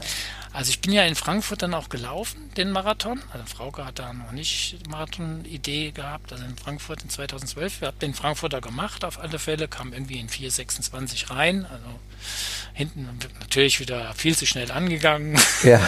egal, ist ja völlig egal. Kannst, also egal, für mich war, ich wollte da wieder, äh, wollte das machen und da sind mir auch wirklich die Tränen gekommen, dass ich das noch kann. Ja. Hatte dann auch sagen wir mal, in der Zeit richtig abgenommen gehabt. Bin dann von 94 auf 80 Kilo relativ schnell runter, war dann unter 80 schneller, 70, 75 Kilo. Ja. Das ist dann ganz okay eigentlich. Und ähm, ja, und dann haben wir uns ja ein bisschen näher kennengelernt und dann haben wir uns auch getroffen. Und äh, ich habe ja damals ihren Trainingsplan für Leipzig Marathon 2013 geschrieben, worauf sich vorgenommen, den sich vorgenommen hatte. Und dann kam sie auch nach Leipzig. Also wir haben uns da das erste Mal gesehen, persönlich gesehen, ja. Haben ja. uns da immer nur gechattet. Und dann bin ich den mit ihr gelaufen. Ah. Ja. Also zusammen den, also ihr erster und mein, keine Ahnung, 60. vielleicht. Ich habe es nicht mehr im Blick, wie viel das waren da zu dem Zeitpunkt. Und das ja. war mal ein ganz anderes Gefühl wahrscheinlich. Und das ne? war ein ganz anderes Gefühl. Wir sind da in 5 irgendwie reingekommen, 5,14, ich weiß es nicht mehr so genau. Kam ja auch nicht so drauf an, also mir sowieso nicht. Und, und klar, ähm, und ich hatte bei dem Lauf so viel Freude. Ja. So, also, und Frauke hat so gelitten. Ja. Also vor allen Dingen auf der zweiten Runde. Ja. Weil sie auch den, wir sind eigentlich, ich wusste ja nicht, was sie kann und wir sind eigentlich zu schnell angegangen für sie damals. Ja. Und in der zweiten Runde hatte sie wirklich so kämpfen müssen. Und dann, aber ich hatte dann sie versucht, sie mal aufzumuntern. Und weißt ja, wie die Bands da stehen, haben mit der Bands getanzt und habe versucht, gute Stimmung zu verbreiten, was natürlich für jemand schwer ist, der gerade sehr leidet und so. Mhm. Aber die hat es sowas von souverän dann hinten raus ins Ziel gebracht. Ey, ich habe so den Hut gezogen. Ja. Und wir sind dann mit 5.13 rein sozusagen und ähm, in Leipzig zum Marathon. Und ja, das war so eigentlich auch der Start unserer Beziehung. Ja. Mittlerweile sind wir verheiratet. Ja, guck mal, das ist ja. doch mal so ein super Start. Das hat also der Lauf hat nichts kontraproduktives ausgerichtet. Nein. Wunderbar. Nein. Nein. Toll. Nein. Und ähm, ja, dann wir nähern uns äh, sicher der Bill-Geschichte und dem Scheitern. Ne? Also ja. diese Scheitern-Geschichte ist ja auch eine verrückte eigentlich. Ähm, 2013 dachte ich mir so Marathon, okay, kannst du laufen, weißt du, dass das geht wieder. Was machst du denn jetzt? Also ich fing an, wieder in gewisse Muster reinzurutschen. Sei jetzt mal am Anfang eher noch so, hm, ja. dachte mir, okay, bist hier im Osten, Marathon kannst du halt laufen. Was machst du, wenn du im Osten eben läufst? Was gibt's da für ein Ultra? Na, Rennsteig. Ja, genau, genau. Der Rennsteig. Genau. Der muss ich auch noch mal laufen im Übrigen. Ja, das ist ein sehr, sehr interessanter Lauf. Also äh, ist halt sehr groß und die, die 72er Distanz ist halt also so viele Leute starten dort, das ist unglaublich. Wenn du ja. 2000 Leuten stehst, die dann eben alle 72 Kilometer laufen, das ist ja so ein Ausnahme-Ultra, also wie mit Marathon-Ausmaßen, was das Starterfeld betrifft. Ja. Aber er ist nicht so schwer, sei jetzt mal, also er hat zwar ein paar Höhenmeter auch dabei und äh, ist aber insgesamt sehr freundlich organisiert und sehr schön organisiert. Immer noch trotzdem, dass so viele Staaten auch äh, total liebe Menschen, die da die Verpflegungsstationen betreuen und es ist immer wieder schön, da in Eisenach am Start zu stehen. Aber den habe ich gemacht 2013 ja. dann auch. Und fühlte sich alles so ganz gut an. Und dann, als ich wusste, ich kann das wieder, ja, dann dachte ich mir so, was gibt es denn noch so? Und plötzlich keimte dann von hinten äh, der Gedanke mit Biel, kam mir wieder. Ja. Das, ja das, und dann, als der dann mal da war, sind alle Dämme gebrochen. Ja. Und da dachte ich mir, jetzt oder nie. Und dann und wolltest dann, du noch einen Vorbereitungslauf vor Biel genau, reinhauen? Genau, und dann habe ich, genau, genau.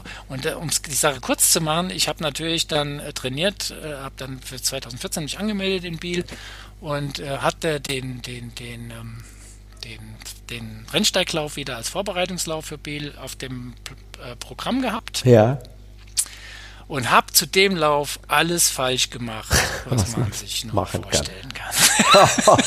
also, also A, wieder in alte Muster gerutscht. Hm? Also ja. äh, es ging darum, einen Vorbereitungslauf zu machen. Ey, ist doch egal, ob du acht Stunden, neun Stunden oder zehn Stunden auf dem Rennsteig brauchst. Nein, egal, der Herr ja. Stoll wollte den möglichst wollte, gewinnen. genau. also zumindestens habe ja wieder trainiert, habe ja auch wieder so eine Gruppe Leute, mit denen man so läuft und da waren natürlich auch ein paar Leipziger da, die ich kannte und und dann war ich dann plötzlich wieder so, habe in dem Jahr dann auch wieder ganz vernünftige Zeiten für mich damals. So ja. 5, 42er 10 Kilometer und Marathon 345 ging dann mal wieder und sowas. Ja, also, also für heutige Zeit, ich bin 54 Jahre alt, also geht das schon, war das für mich in der Kürze der Zeit ja ganz gut, aber ja, also dann stand ich da eben und habe mich da wieder verleiten lassen und dachte mir so, ja, bleibst du dran und so an denen. Anstatt dass ich mein, also, aber es ging schon eigentlich früher los. Also gearbeitet bis Anschlag, dich nicht vernünftig mit dem Lauf beschäftigst, völlig hochnäsig und arrogant. Äh, das Ding hast du letztes Jahr gemacht, machst dies Jahr auch wieder. Ja. Ist doch kein Problem, kennst du alles. Ja. ja. Hab mich nicht, wirklich auch nicht mental vorbereitet auf den Lauf. Ähm, alles sehr, sagen wir mal, arrogant damit umgegangen, hab dann auch äh, so Frauke vernachlässigt, die mich im Jahr vorher ähm, super gecoacht hatte da. Also es war ein total, totale, toller Support, den sie da 2013 hingelegt hatte. Das hatte ich dann da auch nicht gemacht 2014. Da kam sie von Bayern und ich von Leipzig irgendwie und wir hatten dann auch irgendwie alles blöde. Ich habe mir dann noch äh, hier Klosparty, gibt es da ja immer, gell? Ja. Also anstatt Nudelparty. Das ist so ein Berg Klöße. So ein Klöße und so ein Gulasch und Rotkraut. Und äh, ey, das Rotkraut, das habe ich nicht wirklich vertragen. Hatte also durchschlagenden Erfolg. Hatte durchschlagenden Erfolg gehabt und ey, ich bin auch irgendwie dann, habe mich bin, nee, habe nicht gut geschlafen, wenn ich überhaupt geschlafen habe. Und dann stand ich da auch noch am Start und dann rammelten die los und ich hinterher. Und anstatt dass ich vernünftig mein eigenes Ding da fahre, hänge ich mich da an. Hast dich direkt dran gehängt oh. und dachte, da ziehe ich jetzt mit. da gehe ich jetzt mal mit. Ja. Und dann geht es ja, die ersten 25, da geht es ja äh, hoch auf den äh, Inselsberg, auf den großen. Wir bist ja nur bergauf unterwegs, die ersten 25. Ja. Und ich bin da oben angekommen, eine halbe Stunde schneller als im Vorjahr. völlig aber überdreht. Schon, äh, völlig überdreht, aber ich habe schon gemerkt, ich fing an zu frieren. Also klar war es ist da oben kälter und so weiter und musste was anziehen, aber ich habe schon gemerkt, dass, der, dass ich überhaupt keine Energie mehr hatte. Ja. Und äh, hinter mir in Inselsberg runtergelaufen, habe ich Frau das erste Mal gesehen und da guckte die mich schon an. Und da sage ich, ich weiß nicht, was das heute wird hier. Und ähm, äh, DNF war da noch keine Option. Ja. Und dann bin ich weitergelaufen und das nächste Mal habe ich sie 42, Kilometer 42 gesehen. Da habe ich ganz schlecht ausgesehen. Ich habe mir die Fotos mal anguckt, die sie geschossen hat. Und ähm, ich habe ja nichts mehr bei mir behalten. Also das kann man ja, man kann, man muss ja nichts essen. Ja, das, also die 100 Kilometer in Biel habe ich ohne Essen hingekriegt. Das war jetzt, aber trinken musste halt können. Ja? Also du brauchst Flüssigkeit. Und wenn Flüssigkeit nicht mehr drin bleibt, dann hast du halt relativ schnell verloren ja. auf der Ultradistanz. Und dann bin ich trotzdem weiter und dann kamst du dann Kilometer 56, kommst du an den Grenzadler, an den Oberhof rein und da habe ich schon gemerkt, dass ich irgendwie nicht mehr so richtig Kontrolle hatte über das, was da gerade passiert. Ja. Also ich habe niemanden mehr wahrgenommen und bin da so hin und her geschwankt schon. Und dann habe ich mich dann, eine Frau hat mich dann erwischt und hat mich auch gesehen und dann habe ich mich hingesetzt und dann kam gleich Sanitäter und so und dann sag ich, ich muss irgendwie mich ausruhen und so und dann an und dann haben schon gesagt, äh, wollen wir mal lieber eine Infusion legen? Sag ich, hey, ich will gehen. Ich will, ich will weiter, ich muss weiter. genau, ich muss weiter, es sind noch 20 Kilometer irgendwie knapp. Und habe es einmal probiert, aufgestanden, da langwankt und dann kam Frau, guckte mir in die Augen und sagte, jetzt heute und hier Schluss. Ja, vernünftig. Da muss auch mal jemand ein, ein Machtwort sprechen, ne? Ja. Und wenn es die eigene und, Frau ist. Ja. Und das war ein Schlag ins Tor. Ja. Vier Wochen vor Biel. Okay. Muss ich, muss ich gestehen. Ja. Muss ich gestehen. Ja. Sollte ja sozusagen ein grandioser Abschluss einer super Vorbereitung für die Erfüllung meines Lebenstraums sein. Und Sozusagen die Generalprobe. Generalprobe. Und ja, ins Auto und nach Hause und erstmal Frust geschoben. Ja. Also richtig böse. Also äh, richtig depressiv drauf auch und so. Also wirklich fast wieder so, hat mich erinnert an meine alten Muster. Aber wir haben das ausgewertet. Da war ich froh, dass ich Frauke an meiner Seite hatte und äh, wir haben viel drüber geredet und das ausgewertet und auch sehr gut und rational ausgewertet alles. Also selbst Psychologen brauchen dann jemand, ne? die einen dann sozusagen die Außensicht ein Stück weit wiedergeben Ja. können. Und ähm, also ich habe lange gekämpft, ich habe glaube ich zwei Wochen gebraucht, nicht jetzt so physisch zurückzukommen, aber mental. Also Ja. bis ich das, bis ich den DNF weggesteckt hatte. Also, also bis hin zu, ich hatte überhaupt keinen Selbstwert mehr. Ja. Also ich bin nachts aufgewacht und du kannst Biel nicht laufen, weil du packst den Rennsteig nicht mal. Irre, ne? Was dann in dem Kopf vorgeht. Das war absolut krass, ja. Und ähm, also ich habe zwei Wochen habe ich glaub, ge gekämpft mit mir und musste viel reden und viel auswerten. Hast du auch mal drüber nachgedacht, die 100 Kilometer von Biel dann überhaupt gar nicht erst zu starten? Das war War das eine Thema, Option? Kurz. Zu Das sagen, also kurz, dann hänge ich alles äh, an den Nagel An den und lasse es ganz also- bleiben? kurz nach dem DNF war so pff, war das war das Gedanken gewesen. Ja. Und was ich, aber ich habe mir irgend- äh, nach zwei Wochen nach dem DNF habe ich die Kurve gekriegt. Also mental, also das ist vor allen Dingen mental. Und ähm, habe mich erinnert, habe mich einfach daran erinnert, wie das letztes Jahr war mit dem, was habe ich, was ich da alles gut gemacht habe und was da alles gut funktioniert hat. Ja. Also Vorbereitung auf den Rennsteig. Und genau das habe ich dann wieder gemacht, also dieses mentale Training sozusagen. Dass du dir äh, bewusst machst, was du alles schon erreicht hast, ja? wo du gerade stehst, was du schon kannst, was du schon wieder kannst, dass du mit Bildern arbeitest in deinem Kopf, wenn Ja. du trainierst. Also, dass du dir das vorstellst, wie du in Biel ins Ziel kommst ja, und spürst, wie sich das toll anfühlt. Also mit diesen positiven Vorstellungsbildern zu arbeiten. Ja. Ähm, ich fing dann auch an, mich mit der Strecke zu beschäftigen, was ich dann für den Rennsteig nicht mehr gemacht hatte. Also Ja. ich fing dann an, mich wirklich auch wieder mit der Strecke zu beschäftigen, auch mit der Stre mit Biel zu beschäftigen, mit der Strecke zu beschäftigen. Ich habe den Werner Sonntag rausgezogen, Ja. das Buch wieder und nochmal gelesen. Und ähm, das war eine ganz wichtige Zeit für mich, diese zwei Wochen nochmal, also bis zum, bis zum Wettkampf hin. Ja.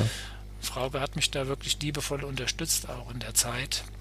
Und ja, und dann bin ich da an den Start. Ja. Und das war schon, Ich, ich weiß ja, wie es ausgegangen ist. ja, du weißt ja, wie es ausgegangen ist. Genau. Du weißt ja, wie es ausgegangen ist. Und ähm, das war dann. Also, also wie gesagt, für jemand, der wie ich Hawaii schon gemacht hat und ins Ziel gekommen ist, ich sagte, ich sagte das mal hier, weil ich bin Läufer und kein Triathlet. Ja. Äh, Biel war für mich dann wirklich das Highlight. Also emotional betrachtet, was ich da erlebt habe. Also A, unterwegs und dann B, aber auch im Ziel, so war das viel, viel wichtiger, viel bedeutsamer und viel emotionaler für mich als, als zum Beispiel Hawaii. Ja.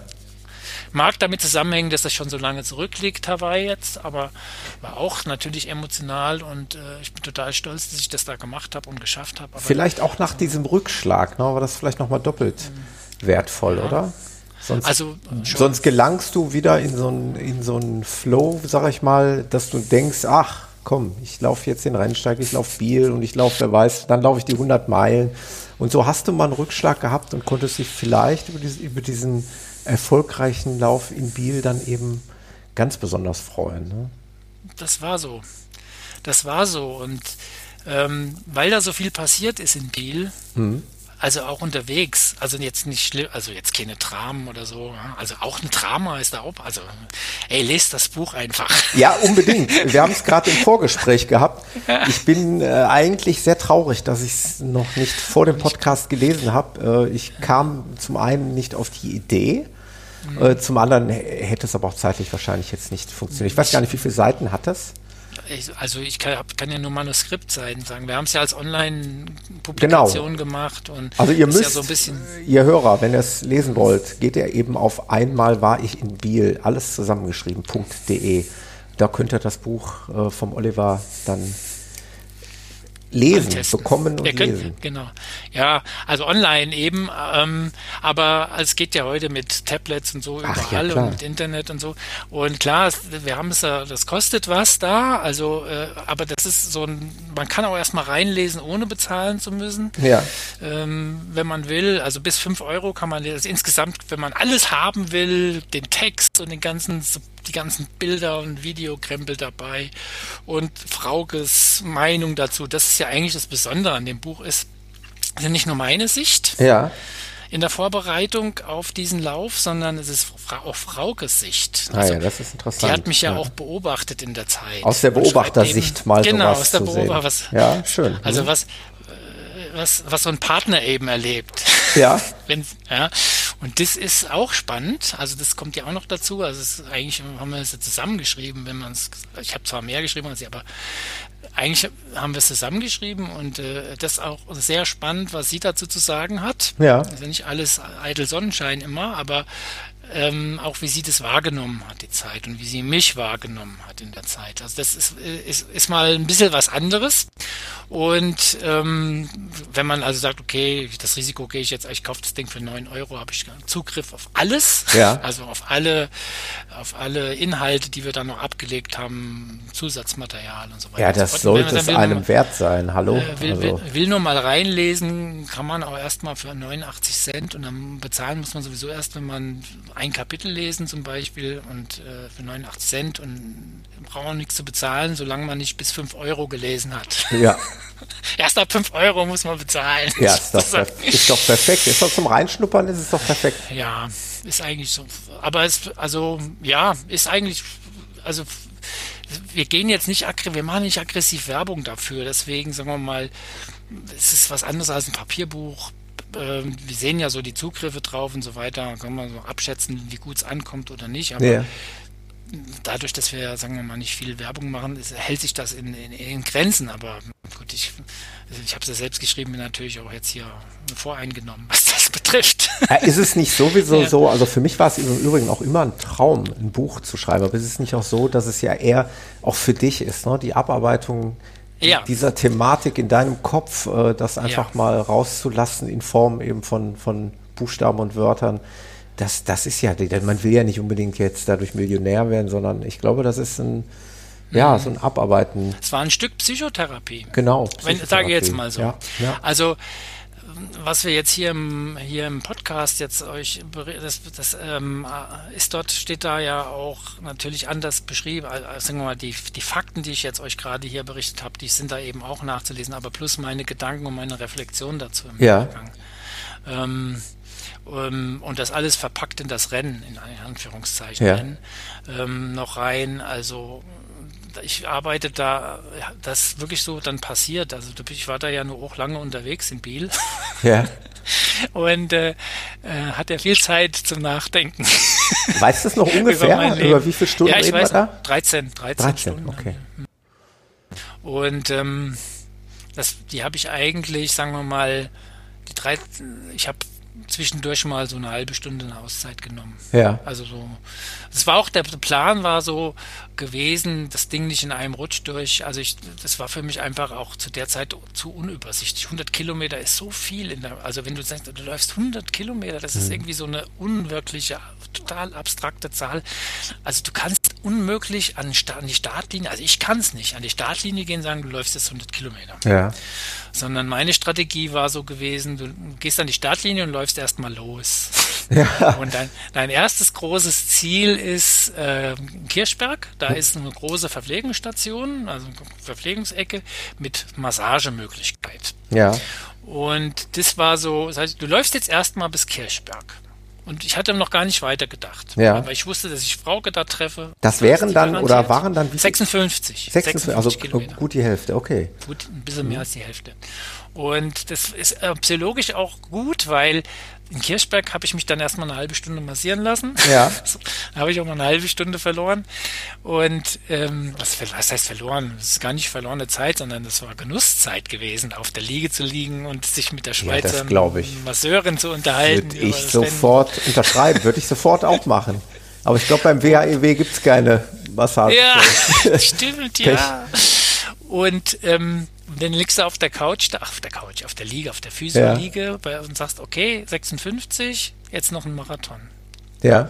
So, ein bisschen mehr als ein Marathon. 44 noch. Ja. Ey, Marathon kannst du immer laufen. Also das sind dann so die Gedanken, gell, die dir so, ja. tut halt schon ein bisschen was weh und so, klar. Und, ähm, hey, Marathon noch. Gell? Wie macht also der Profi, so wie macht der Psychologe das denn? Er teilt sich das dann wirklich so nochmal ja. in, in solche Häppchen, ja? Genau, der teilt sich das in solche Häppchen. Also ich habe mir auch das so in Häppchen geteilt, so den Biellauf, habe mir so Orte angeguckt, die mutmaßlich schön sind. Über eine Brücke zu einer langen Holzbrücke geht das. Nach Kilometer 20 kommst du dann da rein. Ein tolles Städtchen. Ja. Ähm, bist aber natürlich dann auch lange auf Feldern und durch Wälder unterwegs und so weiter. Das haben die aber ganz toll da gemacht, aufgestellt und Licht, das alles mit so Knicklichtern auch aus, also dass du weißt, wo du hinlaufen musst. Obwohl, wie gesagt, sind da ja auch Unmassen von Läufern unterwegs. Am Anfang kannst du dich da gar nicht verlaufen, logischerweise. Ja. Aber dann so mit Blick auf, auf, auf Kirchberg hin, ähm, ähm, ist ja also interessant, also interessant ist ja, du weißt ja auch nicht, was so auf dich erwartet. Ich wusste es zu dem Zeitpunkt nicht. Äh, du läufst ja in die Nacht rein. Ja. 22 Uhr ist Start. Und ähm, wirst du müde oder wirst du nicht müde, ist ja so eine Frage. Und eine interessante Erfahrung ist, du wirst nicht müde. Also ich bin nicht müde geworden. Ja. Also überhaupt nicht. Woran liegt das? An, an, an, an, dem Adrenalin, weil du ja. so ich schätze schon. Voll gepumpt bist und. Äh genau, du bist so voll gepumpt und eingestellt auf Wettkampf und jetzt laufen ja. und Ziel erreichen. Kommt dazu, du fängst müde zu werden. Ja. ja. Äh, ein Moment war Kilometer, Kilometer 50 irgendwie, merkte ich, dass irgendwie was gerade komisch passiert. Also nicht mit mir, aber irgendwas ist anders. Ja. Und ich lief da auch mit neben einem anderen Läufer her und so kameradlich, wir haben gar nicht miteinander gequatscht, wir sind einfach nur zusammen gelaufen und ähm, ja, plötzlich drehte der sich zu mir und sagte, merkst du das hier eigentlich? Sag ich, ja, irgendwas ist anders, irgendwas verändert sich gerade. Und er sagt so, ich weiß nicht, wird heller, oder? Das war ja dann so. Okay. Ja, und dann merkst du so, ja, irgendwie so. Er hat recht. Er hat recht. Jetzt wird es hier heller und so.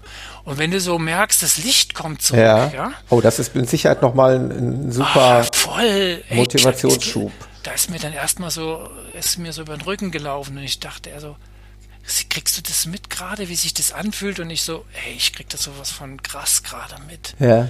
Ey, und er sagte, das alleine war es schon wert jetzt. Ja. Das zu erleben, ja, zu merken, wie die Nacht verschwindet und der Tag kommt. Ja. Und, und wir da unterwegs sind jetzt läuferisch sozusagen. Und ähm, das war schon war so ein Moment, äh, den ich immer in Biel gehabt also nach Hirschberg, das Trailstück sozusagen des Biellaufs. Ja. Und da war es so, da hat ja kurz diese und dann oder ausläuft eigentlich quasi dann auf den M-Damm, das äh, ist dann, das heißt in Biel. Und da ging die Sonne dann ab. Also richtig großer Ball rechts von mir. Ja. Und er dachte, das hat mir schier den Atem genommen. Also dieser Moment, wie ich merkte, ey, du bist jetzt bei Kilometer 60 und neben dir geht die Sonne richtig krass auf. Ja. Also es war, und du ganz intensiv die Natur gespürt hast, gerochen hast, das sinnliche Erlebnisse hattest, die Vögel, das Vögelgezwitscher da war und du warst, also es war eine ganz emotionale Geschichte gewesen. Ich habe dann auch geweint mal kurz da ja. an der Stelle, also es, weil mich das so mitgerissen hat. Und ähm, das war schon krass da. Also das sind, du erlebst dort wenn du 100 Kilometer läufst, früher oder später sind das ganz emotionale Momente, die du da mitkriegst. Ja. Denke ich mir. Okay. Ganz häufig. Und ja, ich bin total gespannt, wie das bei dir laufen wird. Dann. Ja, ich, ich ja. bin selber gespannt. Äh, ich ich habe dir ja gerade äh, deinen Worten gelauscht, wie du sagtest, ähm, ja, 100 Kilometer ist so eine, so eine, so eine unfassbare Zahl. Äh, ja, so geht's mir ja auch. Und äh, ich mache mir natürlich auch permanent im Kopf Gedanken über, über den Lauf, der jetzt in ziemlich genau, also jetzt, wo wir den Podcast aufnehmen, äh, wahrscheinlich wird die Veröffentlichung eine Woche später sein. Ja. Jetzt sind es noch vier Wochen etwa. Ähm, bei Veröffentlichung des Podcasts sind es wahrscheinlich nur noch drei Wochen. Mhm. Ja, da geht das schon im Kopf los. Ne? Kann ich das? bin ich gut vorbereitet? Beziehungsweise ich stecke ja eigentlich noch in der Vorbereitung drin. Ja, aber du hast einen Doppeldecker gemacht, habe ich gelesen. Ja, ja? aber da kommt ja. noch, da kommt noch ein bisschen mehr. Also kommt noch ein größerer Doppeldecker. Okay. Ähm, das ist eine gute Vorbereitung, sowas. Also auf alle Fälle. Also ich einen Doppeldecker habe ich nie gemacht. Also ja. ich habe immer mal so einen langen dann halt gemacht, mit dem Rennsteig vorher zum Beispiel. Oder also ein Ding halt vorher, ja. aber ich habe nie so irgendwie zwei Wettkämpfe hintereinander, Wettkämpfe in Anführungszeichen, zwei lange Strecken hintereinander. Also ja. sagen wir mal, in der Zeit vor Biel habe ich dann die längsten Strecken, außer dem Rennsteig jetzt, den ich da gelaufen bin, mehr als 44, 45 Kilometer habe ich vorher nicht trainiert. Ja. Muss ich gestehen. Und das kann ich dir, glaube ich, jetzt auch mal sagen. Ähm, das, du kannst für einen 100 Kilometer Lauf, also zumindest wenn du den so läufst, wie wir den laufen, ja. im, Hobbybereich. Ja, Klar, absolut. die Profis machen das natürlich anders als wir, aber das ist eine reine Kopfgeschichte. Ja, das ist, das ist doch mal schön zu hören. Das ist eigentlich das, was ich hören wollte. Nein, das ist wirklich eine Kopfsache. Wer Marathon laufen kann, kann auch 100 Kilometer laufen, wenn er die richtige Einstellung dazu hat. Ja. Und ähm, die richtige Einstellung bedeutet, Geduld zu haben, nicht alles Bier ernst zu nehmen, was da gerade passiert, ähm, genießen, ähm, in sich reinhören, locker bleiben, ähm, positive Selbstgespräche führen, auch wenn es hart wird. Ja. Also mich hat es in Bilia auch erwischt bei Kilometer 73. Diese sagenumwogenen Krisen, ja. ja. Ja, genau. Hast du die eine, kommen. Ja, die kommt. Ja, die ja. kommen natürlich, die gehören aber dazu. Ja, also, die, die kenne ich ja sogar zum Glück schon auch aus, aus kleineren Ultraläufen, also auch bei 50 Kilometer Ultraläufen habe ich schon äh, ja, Krisen erlebt, ne? wo man Momente hat, wo man denkt, mein Gott, warum überhaupt? Und das ist alles so genau. schwer genau. und es tut weh und ich will eigentlich nicht mehr. Genau. Das ist natürlich dann mit dem Durchlaufen äh, durchs Ziel, es ist mit einem Schlag weggewischt. Ja. Und äh, du denkst da nachher nicht mehr drüber nach. Du denkst ja. dann in keiner Silbe mehr darüber nach, warum habe ich das gemacht? Nee, du freust dich dann einfach. Mhm. Deswegen ist es eine gute Erfahrung zu wissen, ja, Krisen kommen, aber die gehen auch wieder. Die gehen auch wieder. Das ist mhm. richtig. Also wenn du das nicht zulässt, dass sie dich zerstören, ja? Also mhm. es gibt auch Leute, die dort zerbrechen. Also, aber wenn du mit der richtigen Einstellung rangehst und Geduld hast und eben nichts übers Knie brichst, sondern ja. akzeptierst, dass Schmerzen da sind und dass auch mal ein Krampf kommen kann und dass du irgendwie das Gefühl hast, ey, geht gar nicht mehr gerade. Ja. Also, ey, und ey, man darf auch mal spazieren gehen. Also ja, absolut. Habe ich dann auch gemacht. Die, hinten, ja? Also diese Option steht bei mir, das betone ich eigentlich jetzt, glaube ich, in jeder Episode. Die Option, Option steht bei mir ganz klar als Kann-Option im Raum. Auf jeden Fall, dass ich da ja. eventuell auch mal gehen muss. Möglich. Ja, klar. Und also, wenn du, sagen wir mal, das alles beherzigst und ähm, mit der richtigen Einstellung an den Lauf rangehst, ähm, dann habe ich da mehr als nur ein gutes Gefühl. Ah, dann muss ich mir als Vorbereitung, jetzt habe ich noch vier Wochen Zeit, muss ich mir dann dein mhm. Buch auf jeden Fall nochmal durchlesen. Dann krieg ich, schick dir mal. Das, das, das, das werde ich auf jeden Fall machen. die Papiersachen dazu mal. Als, als, als Vorbereitung. Ja. Das, das muss ich machen. Ja. ja. Oliver, genau. mal ganz kurz noch eine andere Sache. Ja. Äh, das ist mir ganz wichtig und vielleicht mal für dich oder vielleicht klärst du uns, die Hörer und mich mal auf. Äh, ich habe natürlich da ein bisschen gestöbert über dich und bin auf eine mhm. Seite gestoßen, die sportpsychologen.de. Genau. Habe ich das richtig verstanden als Sammelpunkt einiger deiner Kollegen, also ja. Sportpsychologen, also, die quasi eine Blog wie sagt man, genau. einen Blog-Treffpunkt hier genau. erschaffen haben. So, so ein Blogger, Blogger-Treffpunkt, genau. Ja. Also eigentlich ist die Seite entstanden aus dem Studiengang, den ich ja hochgezogen habe. Ja. Also ich habe 2008 den ersten Masterstudiengang angewandte Sportpsychologie, universitärer Masterstudiengang äh, angewandte Sportpsychologie in Deutschland entwickelt und an den Start gebracht. Ja. Und ähm, das war zu einer Zeit, wo Sportpsychologie ähm, noch nicht so die Reichweite und die Bekanntheit, also noch nicht so in der Öffentlichkeit groß diskutiert wurde. Hans-Dieter Hermann mit WM und so, klar, das ist der große Sportpsychologe der Nationalmannschaft, ein lieber Kollege, den ich sehr schätze. Äh, der hat viel gemacht für uns in der Zeit, in dem damals Klinsmann auch gesagt hat, pass auf, Fußballnationalmannschaft hat auch einen Sportpsychologen. Also bis dahin sind halt die wildesten Gerüchte äh, kursiert in der Öffentlichkeit, was Sportpsychologen machen. Ja. Und ähm, äh, das war für, für meine Studenten war es damals schwierig, auf den Markt zu kommen sozusagen und äh, die mussten erstmal viel Aufklärungsarbeit leisten. Was machen Sportpsychologen? Die erste Frage, die du mir heute gestellt hast im Podcast, was macht ihr eigentlich so? Ja. Und ähm, wir mussten da äh, müssen erstmal viel investieren, in Mythen abzubauen, Vorstellungen, was Sportpsychologen überhaupt machen. Ja. Und da haben wir gedacht, ey, tausendmal erzählen wir es den Leuten, lasst uns doch darüber schreiben was wir tun.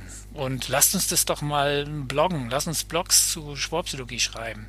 Und das haben, damit haben wir dann angefangen, auch der Kollege, mit dem ich hier, der Michael Matthias Liebing, der mit das Buch auch online umgesetzt hat, ja. der, der ist da auch involviert gewesen, der sich da ganz gut auskennt mit, dass ein Journalist ist. Und ähm, wir fingen dann einfach an, diese Seite hochzuziehen. Also alle Leute, die auf den freien Markt gehen wollten und äh, haben das genutzt, um ein, sich vorzustellen. Also ein, jeder hat da ein Profil, also man kann sich die Leute auch angucken, wer das ist und so weiter. Aber die schreiben eben auch da über Sportpsychologie und über sportpsychologische Arbeit, was sie tun und wie das Feld funktioniert und so weiter. Und das muss ich sagen, ähm, funktioniert super klasse. Also zum einen generieren wir Reichweite, weil wir, also wir kriegen ja monatlich die Zahlen und haben, heute hat mir Matthias Liebing gesagt, wir haben jetzt die 100.000 Zugriff äh, geknackt. Ja. Also 100.000 Zugriffe ja. geknackt sozusagen. Das heißt also, dass äh, das wirklich wahrgenommen wird. Ich kriege es dann mit, weil viele Medien mich kontaktieren. Äh, also ich habe unheimlich viele so Anfragen aus dem Fernseh und und ähm, Pressebereich zu Fragen, die mit Sportpsychologie zu tun haben. Und meine Absolventen, die dort eben mit dabei sind, äh, die machen natürlich auch ein Stück weit, können da sich darstellen. Und ähm, ein Stück weit, äh, da machen wir uns nichts vor, ist es auch ein Akquise-Tool. Natürlich. Ein Stück weit. Natürlich. Ja. Und ähm, das funktioniert ganz gut. Genau, wir sind jetzt, glaube ich, zwei Jahre unterwegs mit der Seite und ähm, macht viel Spaß. Ich habe vorher noch nie geblockt. Also das war für mich auch neu, musste das erstmal lernen. Aber es macht mir jetzt, muss ich sagen, viel Spaß. Am Anfang war es so ein bisschen komisch. Da sagte Matthias zu mir, also pass auf, du hast eine DIN A4-Seite äh, Zeit, was darüber zu schreiben. Und ja. sage, in einer Seite kannst du ja überhaupt gar nichts vermitteln. Ja, also, und mittlerweile ist es eine Herausforderung für mich zu sagen, okay, schreib mal äh, auf, auf einer DIN A4-Seite etwas auf zum Thema Sportpsychologie und zwar so, dass jemand, der es nicht studiert hat, es versteht. Ja und dass außerdem auch noch eine Information vermittelt wird, sozusagen. Ja. Und das ist eine echte Herausforderung. Aber das hat Spaß gemacht, das zu lernen. Das gelingt mir mal besser, mal schlechter, also je nachdem, aber im Großen und Ganzen läuft das. Und ähm, also die, die, der Medienresonanz äh, ist ziemlich gut und so die, die, Akquise ist immer schwer zu überprüfen, ob jetzt Athleten Kontakt aufgenommen haben zu jemandem. Aufgrund auf dieses Blogs, ja, okay, das lässt sich dann schwer. Es sei denn, man, man fragt dann wirklich explizit. Ne? Genau. Genau. Sehr spannend finde ich das auch, weil es sehr abwechslungsreich ist, weil ihr eben mhm. verschiedene Autoren und Experten seid. Ich genau. habe äh, mittlerweile auch auf WordPress äh, folge ich euch, kriege da also mhm. immer die neuesten Artikel. Ah ja. Finde ich, find ich super spannend, kann ich nur jedem empfehlen. Werde ich auch hier in den Shownotes nochmal verlinken. Freut mich, freut mich, dass das ankommt. Dass die Leute, ja, das sind, das sind natürlich hochspannende und hochinteressante Blogartikel von wirklichen Experten. Nicht immer natürlich zum Thema Laufen. Es geht natürlich nee. im Allgemeinen um Thema Sport.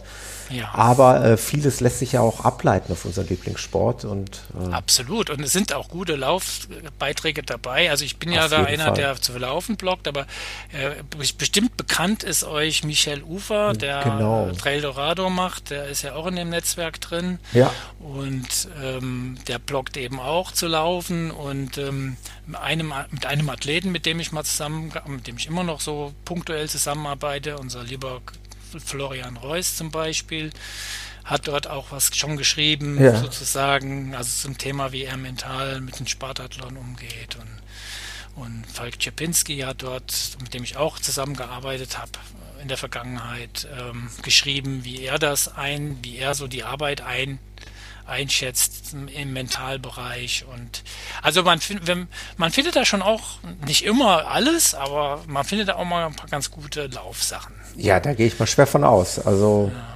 absolute Empfehlung.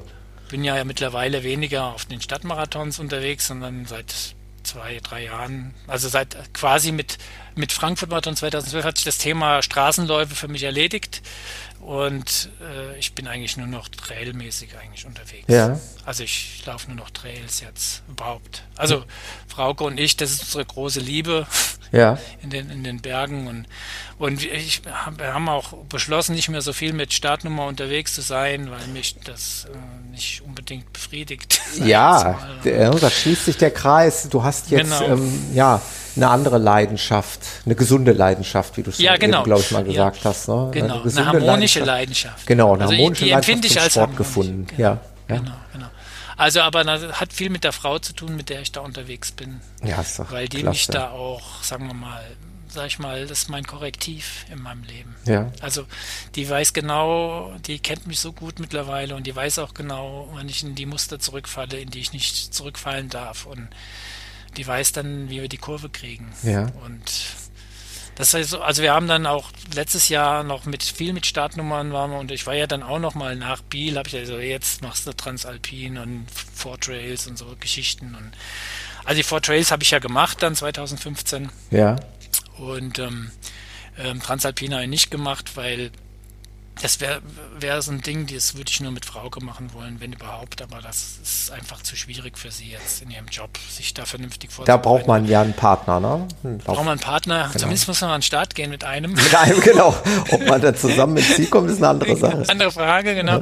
Ja, aber aber das ist halt dann auch schon eine harte Nummer, ja, das Ja, muss klar. man sagen. Also ich habe die, die, die Four Trails, muss ich sagen, also wenn, wenn du mich fragst, was war schwerer, der 100er in Biel oder die Four Trails, würde ich sagen schwerer, also im Sinne von schwer, Ja. also anstrengend, würde ich sagen Four Trails. Also viermal hintereinander einen Marathon mit 2400 Höhenmeter zu laufen, das ist schon Das ist krass. absoluter Wahnsinn. Ja, ist echt krass. Also du, du kommst halt, ich kann, konnte mich da auch, du kommst, du machst die erste Etappe mit, keine Ahnung, 36 Kilometern, 1800 Höhenmeter, und kommst da ins Ziel und fühlst dich, hörst mal in dich rein und merkst so, pff, okay, war schon eine harte Nummer heute und dann gehst du ins Bett und äh, wachst nachts auf und denkst dir so, ey, es fühlt sich ja noch scheißiger an als vorhin im Ziel. Und wenn du morgens aufwachst und kannst dich kaum bewegen, denkst du, wie willst du denn heute schon wieder einen Marathon? und äh, das ist aber auch eine interessante Erfahrung. Wenn du dich da überwinden kannst, gehst an den Start und bist zwei Kilometer unterwegs, locker. Bist Ja. du wieder locker. Bist ohne du- Scheiß. ja. Ich hätte nie gedacht, dass das geht. Ja. Ohne Scheiß. Du gehst an den Start, bist total steif und alles fühlt sich scheiße an. Ja. Und ähm, du bist zwei Kilometer unterwegs, am Anfang ein bisschen flach und so und plötzlich ist es weg. Kommt die Lockerheit wieder. Das ist Wahnsinn. Ja, aber das sind so Sachen, die, die machen mir mehr Spaß mittlerweile als die äh, flachen Sachen. Und klar, wir laufen dann natürlich nicht nur, sondern sagen wir mal, wir sind dann natürlich auch wanderermäßig unterwegs, wenn es sehr steil ist. Aber also was Frauke und ich jetzt mittlerweile machen, sind dann auch so selbstorganisierte Geschichten, so von Norden nach Süden über die Dolomiten oder jetzt zum Beispiel dieses Jahr fliegt man in die USA und auf ein Stück Appalachian Trail. Ah, spannend, super. Also so. Oder wir machen Sella Ronda dann mal so für uns. Also ohne Cut-Off-Zeiten, weißt du? Ja. Ohne Druck. Ja- ohne Druck, genau. Und klar kriegst du keine Medaille und hast keine Startnummer vorne auf der Brust. Ah, eine super, wirklich eine super spannende Geschichte, die du jetzt hier echt aufgerollt hast, wie, wie, wie ein Mensch in, in eine wirkliche Laufsucht verfällt. Also man, Ja. man hat ja viele Geschichten gehört von Alkohol- oder Drogensüchtigen Genau. später. Bei dir war es ja schon fast wirklich eine, eine Sportsucht, Schlimm. eine Ja, Laufsucht. war's. die, Aus der äh, heutigen Sicht würde ich sagen, würde ich sagen, war ich es früher. und also, also, da hast dich jetzt wirklich zum, zum Genussläufer entwickelt. ja. Ja, äh, ja. immer noch mit, mit einer eben, ja, wie wir gerade gesagt haben, äh, homogenen Leidenschaft. Mhm. Ähm, Oliver, ich, also eigentlich ursprünglich dachte ich, wir gehen noch tiefer, äh, wobei das nicht mhm. mir liegt, sondern das, das, hätte ich dann aus dir rauskitzeln müssen, äh, in die, in die Psychologie, in Begriffe ja. der Sportpsychologie rein. Ja. Aber jetzt war deine, deine Geschichte, die war so spannend und die war so interessant. Das war ja im Prinzip jetzt wirklich, wirklich eine große Geschichte dass ich jetzt einfach mal spontan, ohne das mit dir abgesprochen mhm. zu haben, einfach mal so die Runde frage, ob wir vielleicht irgendwann noch mal eine Fortsetzung finden. Gerne. Vielleicht Gerne. dann zu einem spezifischen äh, Thema. psychologischen Thema. Thema was wir uns raussuchen. Ich fand das, ich möchte das nämlich jetzt heute nicht noch da so einfach hinten dran pappen. Ich finde, diese runde Geschichte sollte so im Raume stehen bleiben. Ja, ich weiß, dich interessiert so, was im zentralen Nervensystem genau. passiert unter besonderer Belastung und so. Da gibt es natürlich total spannende Ansätze mittlerweile. Ja. ja. Es wäre, also es wäre, glaube ich, jetzt krass, wenn man das, da jetzt noch einsteigt. Genau, wenn man da jetzt noch einsteigt, das ist doch sehr tiefe Materie, die ja. eigentlich eine extra Episode verlangen würde. Ich sag einfach mal von mir aus gerne, wenn du irgendwann nochmal die Zeit und Muße und Lust hast äh, zu einem sehr, bestimmten du, Thema. Es hat mir sehr viel Spaß gemacht und ja, äh, also, wie gesagt, auch. ich bin ja per Zufall auf den Podcast hier gestoßen, weil ich irgendwie mal keinen Bock hatte, alleine wieder stundenlang durch die Gegend zu ja. rennen und dann habe ich einfach mal gesucht mit dem Handy. Ähm, Musik hatte ich keinen Bock und dann habe ich einfach Running Podcast eingegeben, ohne dass ich wusste, dass es dich gibt. Oh, da, da habe ich ja einen guten Begriff damals gewählt. Genau, und dann bin ich da, hab, kam das auch gleich und dann dachte ich mir so, oh geil, 64 Folgen, mhm. okay. Mhm. Und dann habe ich aber gleich angefangen mit der damals aktuell das, das war eine weise Entscheidung. und dann habe ich aber, dann habe ich aber, fand ich das so cool. Also ja. das war auch eine mit, weil, weil, du viel mit Gästen da auch ja. gearbeitet hast und so und die sehr spannend waren alle, habe ich die dann rückwärts gehört. Aber ich bin auch jetzt noch nicht weit. Also ich bin vielleicht bei Folge 50 jetzt. Ja, ja gut, da kommen aber, vielleicht noch ein paar interessante Dinge. es ist ja tatsächlich so, dass äh, dieses Podcasten ist eben ein Hobby und äh, das musste sich auch entwickeln. Das hat sich also vom anfänglichen kompletten Monolog, der vielleicht sogar mhm. mitunter vielleicht ein bisschen langweilig war, hin zu super interessanten Gesprächspartnern entwickelt. Äh, ja, was sich dann heute in dieser Sendung mal wieder fortgesetzt ja. hat. Also deine Gäste finde ich alle total spannend. Ein paar kann ich ja, kenne ich ja aus der Szene, die habe ich ja nicht persönlich getroffen, aber man liest die eben auf Facebook oder ja. irgendwelche Geschichten über die. Also äh, Elmar zum Beispiel, ja, das war klar, ich wusste, da, da draußen ist einer, der mit einem transplantierten ja. Herz unterwegs ist. Irgendwo hatte ich das mal mitgekriegt, aber äh, denn mal so im Detail zu erfahren, was da, was, was da genau passiert hat, ist, was da ne? gelaufen die ist. Die ganze ja. Lebensgeschichte im Prinzip. Ey, ja, ich habe auch, ich saß auch wirklich mit mit staunenden Augen ihm gegenüber und habe diese Geschichte aufgesaugt. Das war schon super ja. spannend. Und ich habe ja eine Zeit lang gestreakt. ah ja, das hast du ja auch erzählt. Daher kennst genau, du ein bisschen was mit dem Lutz, Lutz anfangen. Ja, genau. Konnte ja. ich also mit dem Namen was anfangen. Und ich, ich habe dann neulich mal geguckt, wir hatten auch mal Kontakt irgendwie zu der Zeit, wo ich gestreakt hatte, ja. also über Facebook. Und aber dann auch zu sehen, ähm, der also läuft immer so, noch. Immer, ich weiß. der läuft und läuft und läuft. Ja. Und, und auch, was mir da am meisten halt äh, bei ihm imponiert hat, war, und das kam im Podcast halt richtig gut rüber, ist, dass der einfach eine super gesunde Einstellung zum Laufen hat. Ja. Also, das hat Absolut. mir so imponiert. Absolut. Also der sieht das auch sowas von un unverbissen und äh, ja. der will einfach nur laufen. Mehr will ja. der nicht. Ja, und auch deine Ultra-Leute, die du da hattest, die Dame, hast du den Namen vergessen. Die Sandra. Die, mhm. die, Sandra, genau, die ja. den Thüringen Ultra gemacht hat und ja auch den deinen, den du jetzt machst. Ja, das genau. war auch eine spannende Geschichte, muss ich gestehen. Also ja, es gibt so viele spannende ja, Geschichten da ja, draußen. Ja, eben. Und heute haben wir wieder eine neue dazu gewonnen. Also wirklich. Ja. Es hat mir auch einen riesen Spaß gemacht und wir halten das einfach mal fest. Ich würde mich freuen, mhm. wenn wir uns hier nochmal hören zu einem äh, speziellen Thema dann. Genau. Und ansonsten genau. haben, wir, haben wir jetzt eine gute, gut gefüllte Episode hier aufs Parkett ja. gelegt. Super. Und dann entlasse ich dich in den Abend und danke dir für die Zeit, die du dir genommen ja. hast. Ich danke dir, Thomas, war sehr angenehm. Oliver, bis demnächst. Wir bleiben bis in Kontakt. Bis Alles dann. klar. Ciao, ciao. Tschüssi.